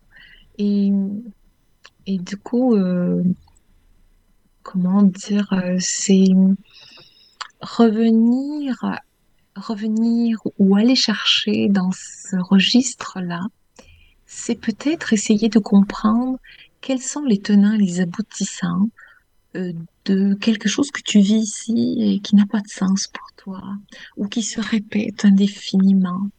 Et euh, tu te dis, mais bon sang, qu'est-ce que ça vient faire dans ma vie ici, ça? Euh, je sais pas, euh, avoir du mal à... Ça peut être plein de, plein, plein de problématiques, hein, euh, de jamais trouver sa place, on parlait tout à l'heure, de de pas trouver des relations euh, dans lesquelles je, je me sens accueillie, euh, je me sens dans la réciprocité, mais ça peut être une histoire de vie, donc qu'on peut aller essayer d'aller chercher pour comprendre en posant la question. Ça peut être aussi le fait d'un vœu passé, hein, quand on, fait des, des, soins pour rompre les vœux euh, d'incarnation, quand on a souhaité s'incarner, bien sûr, on sait plus, on sait plus ce qu'on a désiré, mais ici, quand on, recoupe les informations au fur et à mesure de notre vécu et qu'on se dit, mais bon sang, c'est, toujours le même scénario que je vis, euh, j'arrive pas j'arrive pas à être en relation, en fait, ou dès que ça pourrait marcher, je fais en sorte que ça marche pas, par exemple. Bon, alors, est-ce que j'ai pu faire un vœu dans- là-dedans ou est-ce que j'ai pu, je peux être encore, mon âme est encore, souvent je dis parfumée d'une vie particulière euh, ou particulièrement douloureuse et du coup qui, est préférable que je puisse mettre en paix tout ça, couper tout ça, transmuter. Hein, on transmute, on transmute ces parts-là qui sont des parts euh, plutôt sombres encore après nous en lumière. Voilà, ce qui permet de gagner en énergie, de gagner euh, euh, en confiance pour avancer et, surtout pour aller vers ce qu'on a envie euh, de vivre ici. Voilà. Mais oui, le registre moi j'aime bien l'imager comme une bibliothèque avec des beaux livres pleins de lumière. Et à chaque fois qu'on ouvre, on a accès à, à une vie, une histoire. Waouh! Et euh, enfin, comme dit euh, Memento, c'est une sorte d'hypnose en fait. Pour arriver à aller consulter, c'est... Non, Non? non, non. Alors, il y a l'hypnose euh, spirituelle qui permet, euh, par une des techniques euh, et des, des- on appelle ça, hein, scripts hein, euh, bien particuliers, une technique bien particulière de descendre en régression dans une vie antérieure. Ça, c'est une méthodologie. Et à côté, il y a la cacha qu'on ouvre. Et du coup, on ouvre le registre euh, de la, du consultant. La on ouvre, moi j'ouvre le mien avant euh, d'ouvrir celui du consultant. Et du coup, euh, là, on est comme on est là en fait. On se parle et il y a simplement l'énergie euh, dans l'ouverture de ce registre qui peut se laisser sentir, vivre. Voilà, tout simplement. Donc, il y a une petite prière au préalable, prière à la fin, etc. Et puis, puis après, on, on va poser nos questions et, et les guides sont là, les maîtres, euh, les gardiens du karma sont là pour répondre à nos questions. Voilà. Sachant que parfois, ils répondent pas forcément aux questions qu'on a posées, mais on répond, ils vont répondre à autre chose ou à une priorité pour nous. Ça arrive aussi. On n'a pas forcément accès à tout, je veux dire. euh, à tout, et puis pas en une fois non plus. hein. Donc euh, souvent, il- voilà, c'est bien à chaque fois, parce qu'on on peut avoir vécu selon, hein, qu'on soit une, une jeune ou une, une âme plus, plus, plus ancienne, vécu tellement de vies. Donc euh, à chaque fois qu'on ouvre son registre, on a accès à une, deux ou trois. La dernière fois que j'ai ouvert, c'est trois, trois qui sont venus. Encore, je dis mais bon sang, c'est incroyable. Mais quand on entend euh, ça, enfin moi j'ai jamais, voilà, jamais fait, mais je veux dire, on entend toujours des choses comme, oui, j'ai été prêtre, ou j'ai été justement, comme tu dis, viking, ou j'ai été... On n'entend oui. jamais des, des vies normales, enfin banales, enfin je veux dire, ou alors c'est qu'on ne les consulte pas parce que ça sert à rien, je sais pas. Sérieusement, je sais pas, c'est vrai que t'entends pas des gens qui disent, mais moi j'étais vraiment un, un moins que rien, je sais pas, enfin. Si, Bon, si, euh, mieux. j'ai eu, j'ai eu des petits chenapans, j'ai eu des petites, euh, des, euh, la petite, comme la, la petite Fantine, là, euh, dans, dans Les Ah oui, dans là, euh, Cosette, voilà, euh, des petits, Fantine, oui. un petit, voilà, petit enfant dans une maison, on, on se dit, finalement, c'est comme les Thénardier, quoi, waouh, Oui, ah oui, il y en a eu aussi, oui. Oh là battu, là. euh, qui, qui meurt de faim, enfin, voilà, donc, Mm. et, et voilà, et dans cette vie, euh, bah, des problèmes de poids, euh, des, Ah oui, voilà, c'est jamais rempli, ça remplit jamais, toujours peur de manquer. euh. ouais, c'est ça, quoi. Enfin, Il voilà, c'est intéressant euh, à ce titre-là, en fait, aussi. Oui, oui, oui, c'est sûr. euh, quand on trouve pas euh, de, de, de, le ressort, hein, parce que le ressort n'est pas que transgénérationnel, pour moi, il Oui, peut oui, oui. être karmique et transgénérationnel ou et où, j'allais dire. Et puis après, il y a tout le façonnage épigénétique. Donc, nous arrivons, puis après, bah, bien sûr, il y a toutes les mémoires, hein, donc mémoire utérine, mémoire du passage, mémoire émotionnelle. Donc, euh, waouh, ça fait beaucoup quand même. Plus le conditionnement, euh, la culture, le pays, le... enfin, c'est incroyable, tout ce qui nous façonne. Donc, euh, voilà, moi j'ai vraiment envie euh, d'essayer de, de rassembler un petit peu tout ça euh, pour, Mais c'est bien, c'est intéressant Ouais. parce qu'il y a plein. C'est vrai que tu as beaucoup de, de thèmes dont tu peux parler, donc ça c'est intéressant, plein de cordes à ton arc, c'est bien. Alors, euh, alors moi j'ai un ami Par contre aussi, y avait tout le monde a des amis ce soir. J'ai un ami qui a toujours euh, euh, le, tu sais, peur de l'abandon, des choses comme ça. Euh, Ouais. je sais pas moi. Enfin, c'est, ça vient aussi de de l'enfance. Hein, c'est pareil en fait. Tu vois, euh, ou même quand t'as une, une personne qui qui s'en va avec qui il a passé du temps, il se dit toujours mais est-ce qu'elle va revenir un jour ou non? Est-ce que je vais la revoir ou non? Ou peut-être que ben non, c'était comme ça et puis tu vois ce que je veux dire? Ben, ça, ça dépend. Est-ce que, est-ce que c'est un, est-ce que euh, souffre d'un, syndrome abandonnique? Mais, mais du coup, euh, là, ça, peut être, c'est pareil. Ça peut venir de tellement, tellement de choses. Oui, c'est ça aussi. on, peut vrai, se sentir abandonné euh, dès in utero, hein. Ah oui, oui, oui, c'est sûr, certainement, oui. Est-ce Mm, mm. que quand j'arrive au monde, est-ce que euh, mon papa est là? Parce que ben, bien sûr, maman, elle est là. Donc, euh, est-ce que mon papa est là? Moi, j'ai des, des petits qui sont nés, le père militaire était pas, avait pas pu rentrer de mission, il était pas là pour accueillir son enfant. Et ben du coup, quand il arrive, le bébé, euh, bah, il tourne la tête, hein. Il dit comme comme pour Ben dire, oui, bah c'est dis ça. donc, c'est pas ma- c'est maintenant que tu viens? Enfin, de- voilà. Mais c'est aussi euh, euh, sentir que j'ai besoin de, de, de, de cette reconnaissance-là que, et que je, Oui, l'ai pas, je me sens toujours coupée, abandonnée. La- L'abandon, ce sentiment d'abandon, il peut être dans la non-présence, dans le lien, tout simplement, hein, dans l'empreinte oui, oui, oui. affective, Tu vois, ce que tu dis, ça me fait penser aux travaux de Françoise Dolto. Je sais pas si tu, ce que tu en penses. Euh, Moi, je, je trouve que c'est intéressant aussi. Elle parlait beaucoup, beaucoup des enfants, justement, euh, de tout ce dont tu parles, là. Ah ben, elle a initié euh, beaucoup de choses. euh, Oui, voilà, bon, c'est vrai. plutôt dans le classique. Moi, j'ai Oui, dans le euh, classique. oui. voilà, hein, dans, mais, mais heureusement que qu'elle a initié euh, des choses, hein, ça c'est sûr. Hein. Bon, Mm, après, euh, vrai. voilà, euh, euh, euh, je pense que ces, ces 30 dernières années, là, il y a un grand bouleversement sur euh, tout Ah ce oui, c'est est sûr.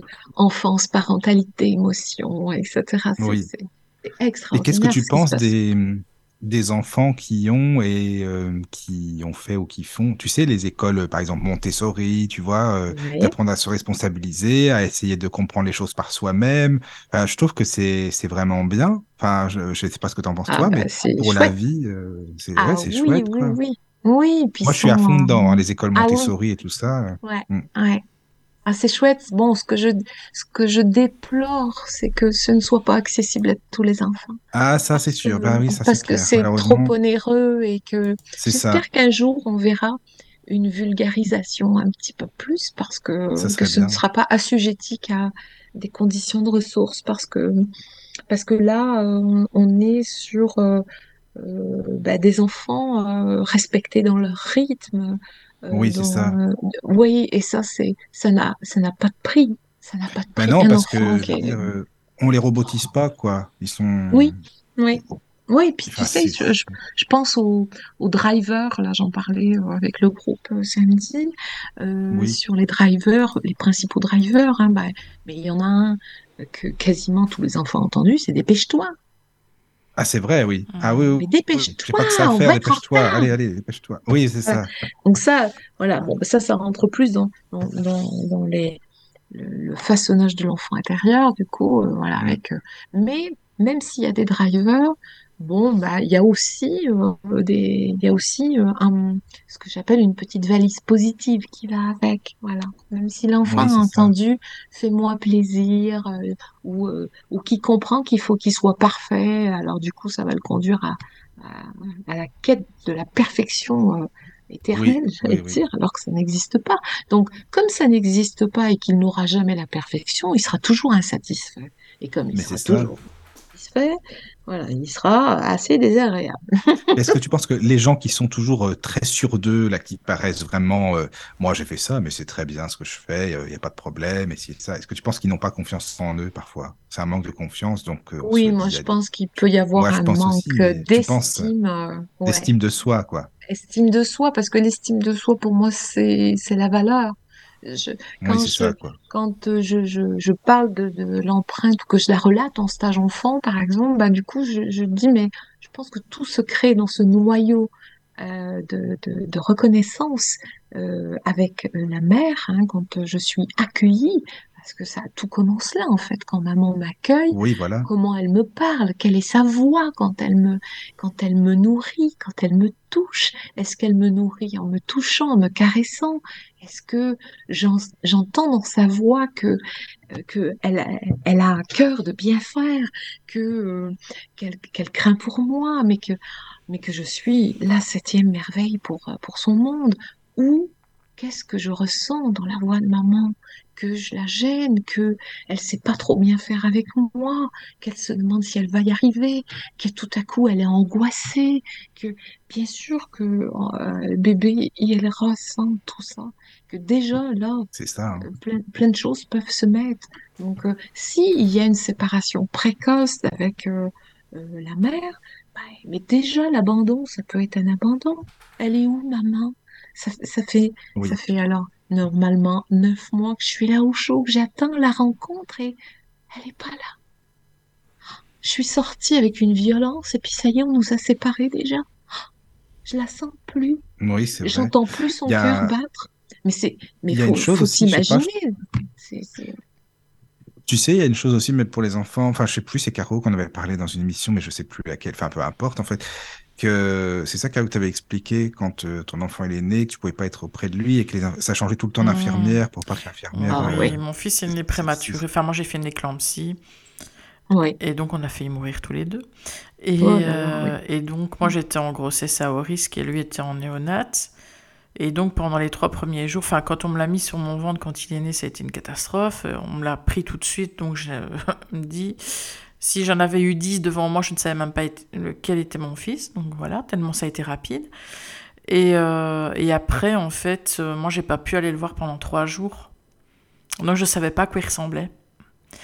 Et les infirmières étaient venues, euh, en fait, euh, me demander euh, de dormir avec un, bah, un gant de toilette, je sais pas pourquoi, enfin, pour que mon odeur se dépose dessus, pour mettre le gant de toilette à côté de lui.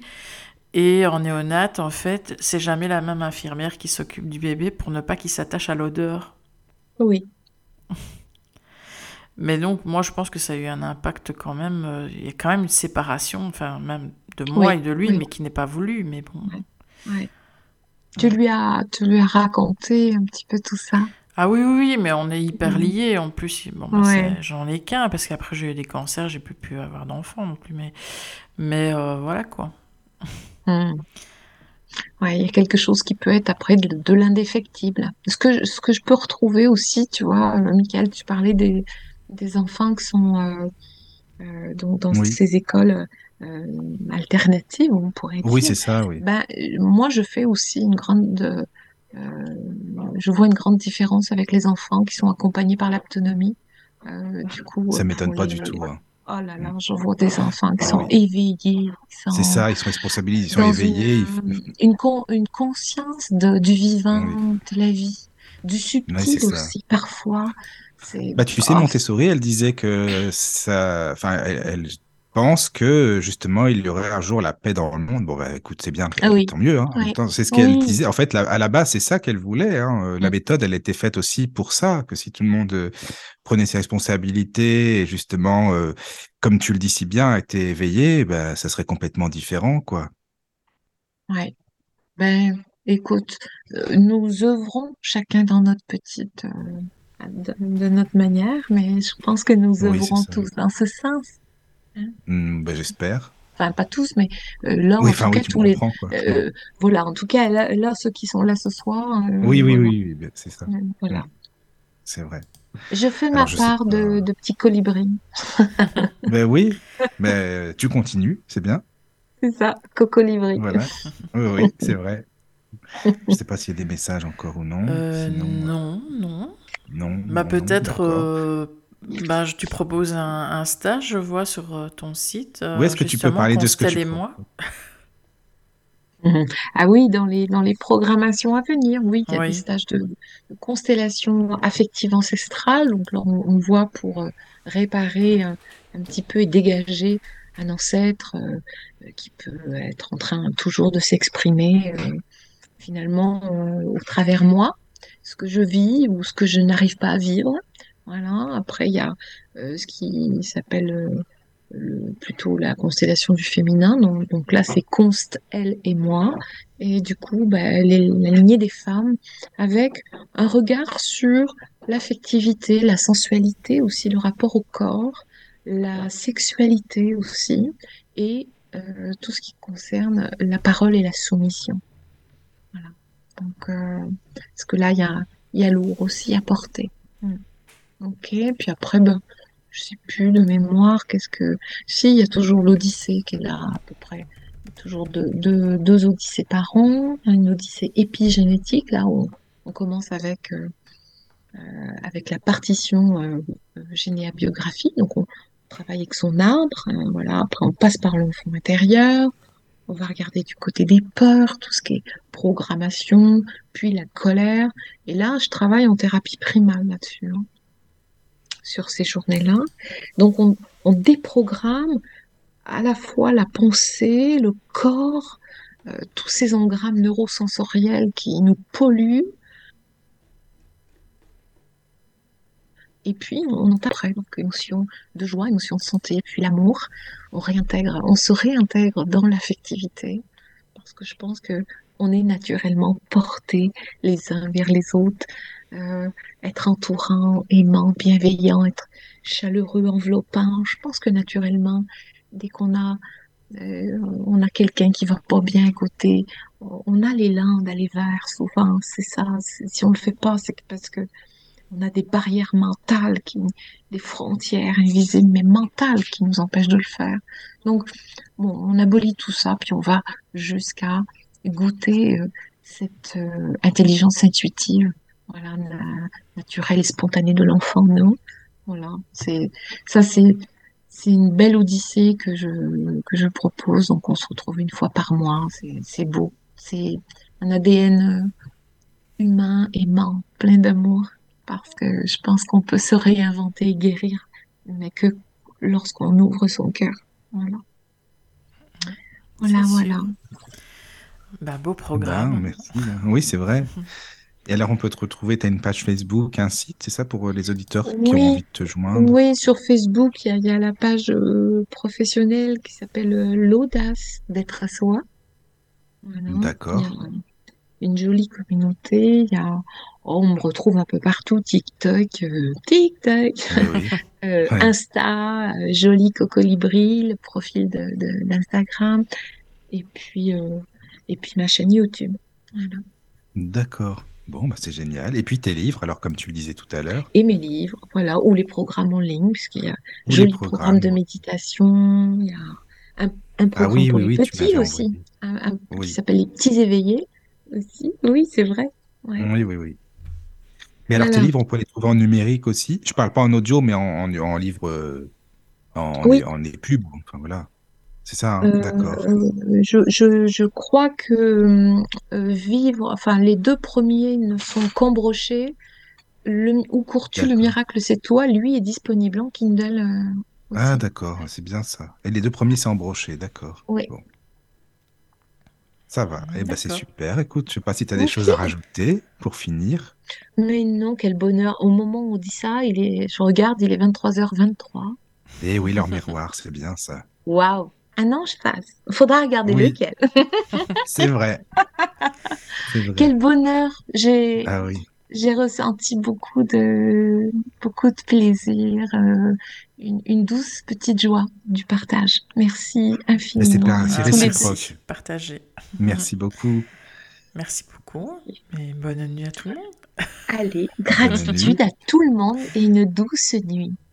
Une douce nuit. nuit. Nous, on reste un peu juste avec toi antenne. hein. Je- Excuse-moi parce qu'on est à la radio, mais parce que parfois les gens ils coupent direct. Allez, salut. voilà. Voilà.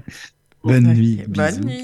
Écoutez de la musique 24 heures sur 24 sur la radio du Lotus. Radio du Lotus.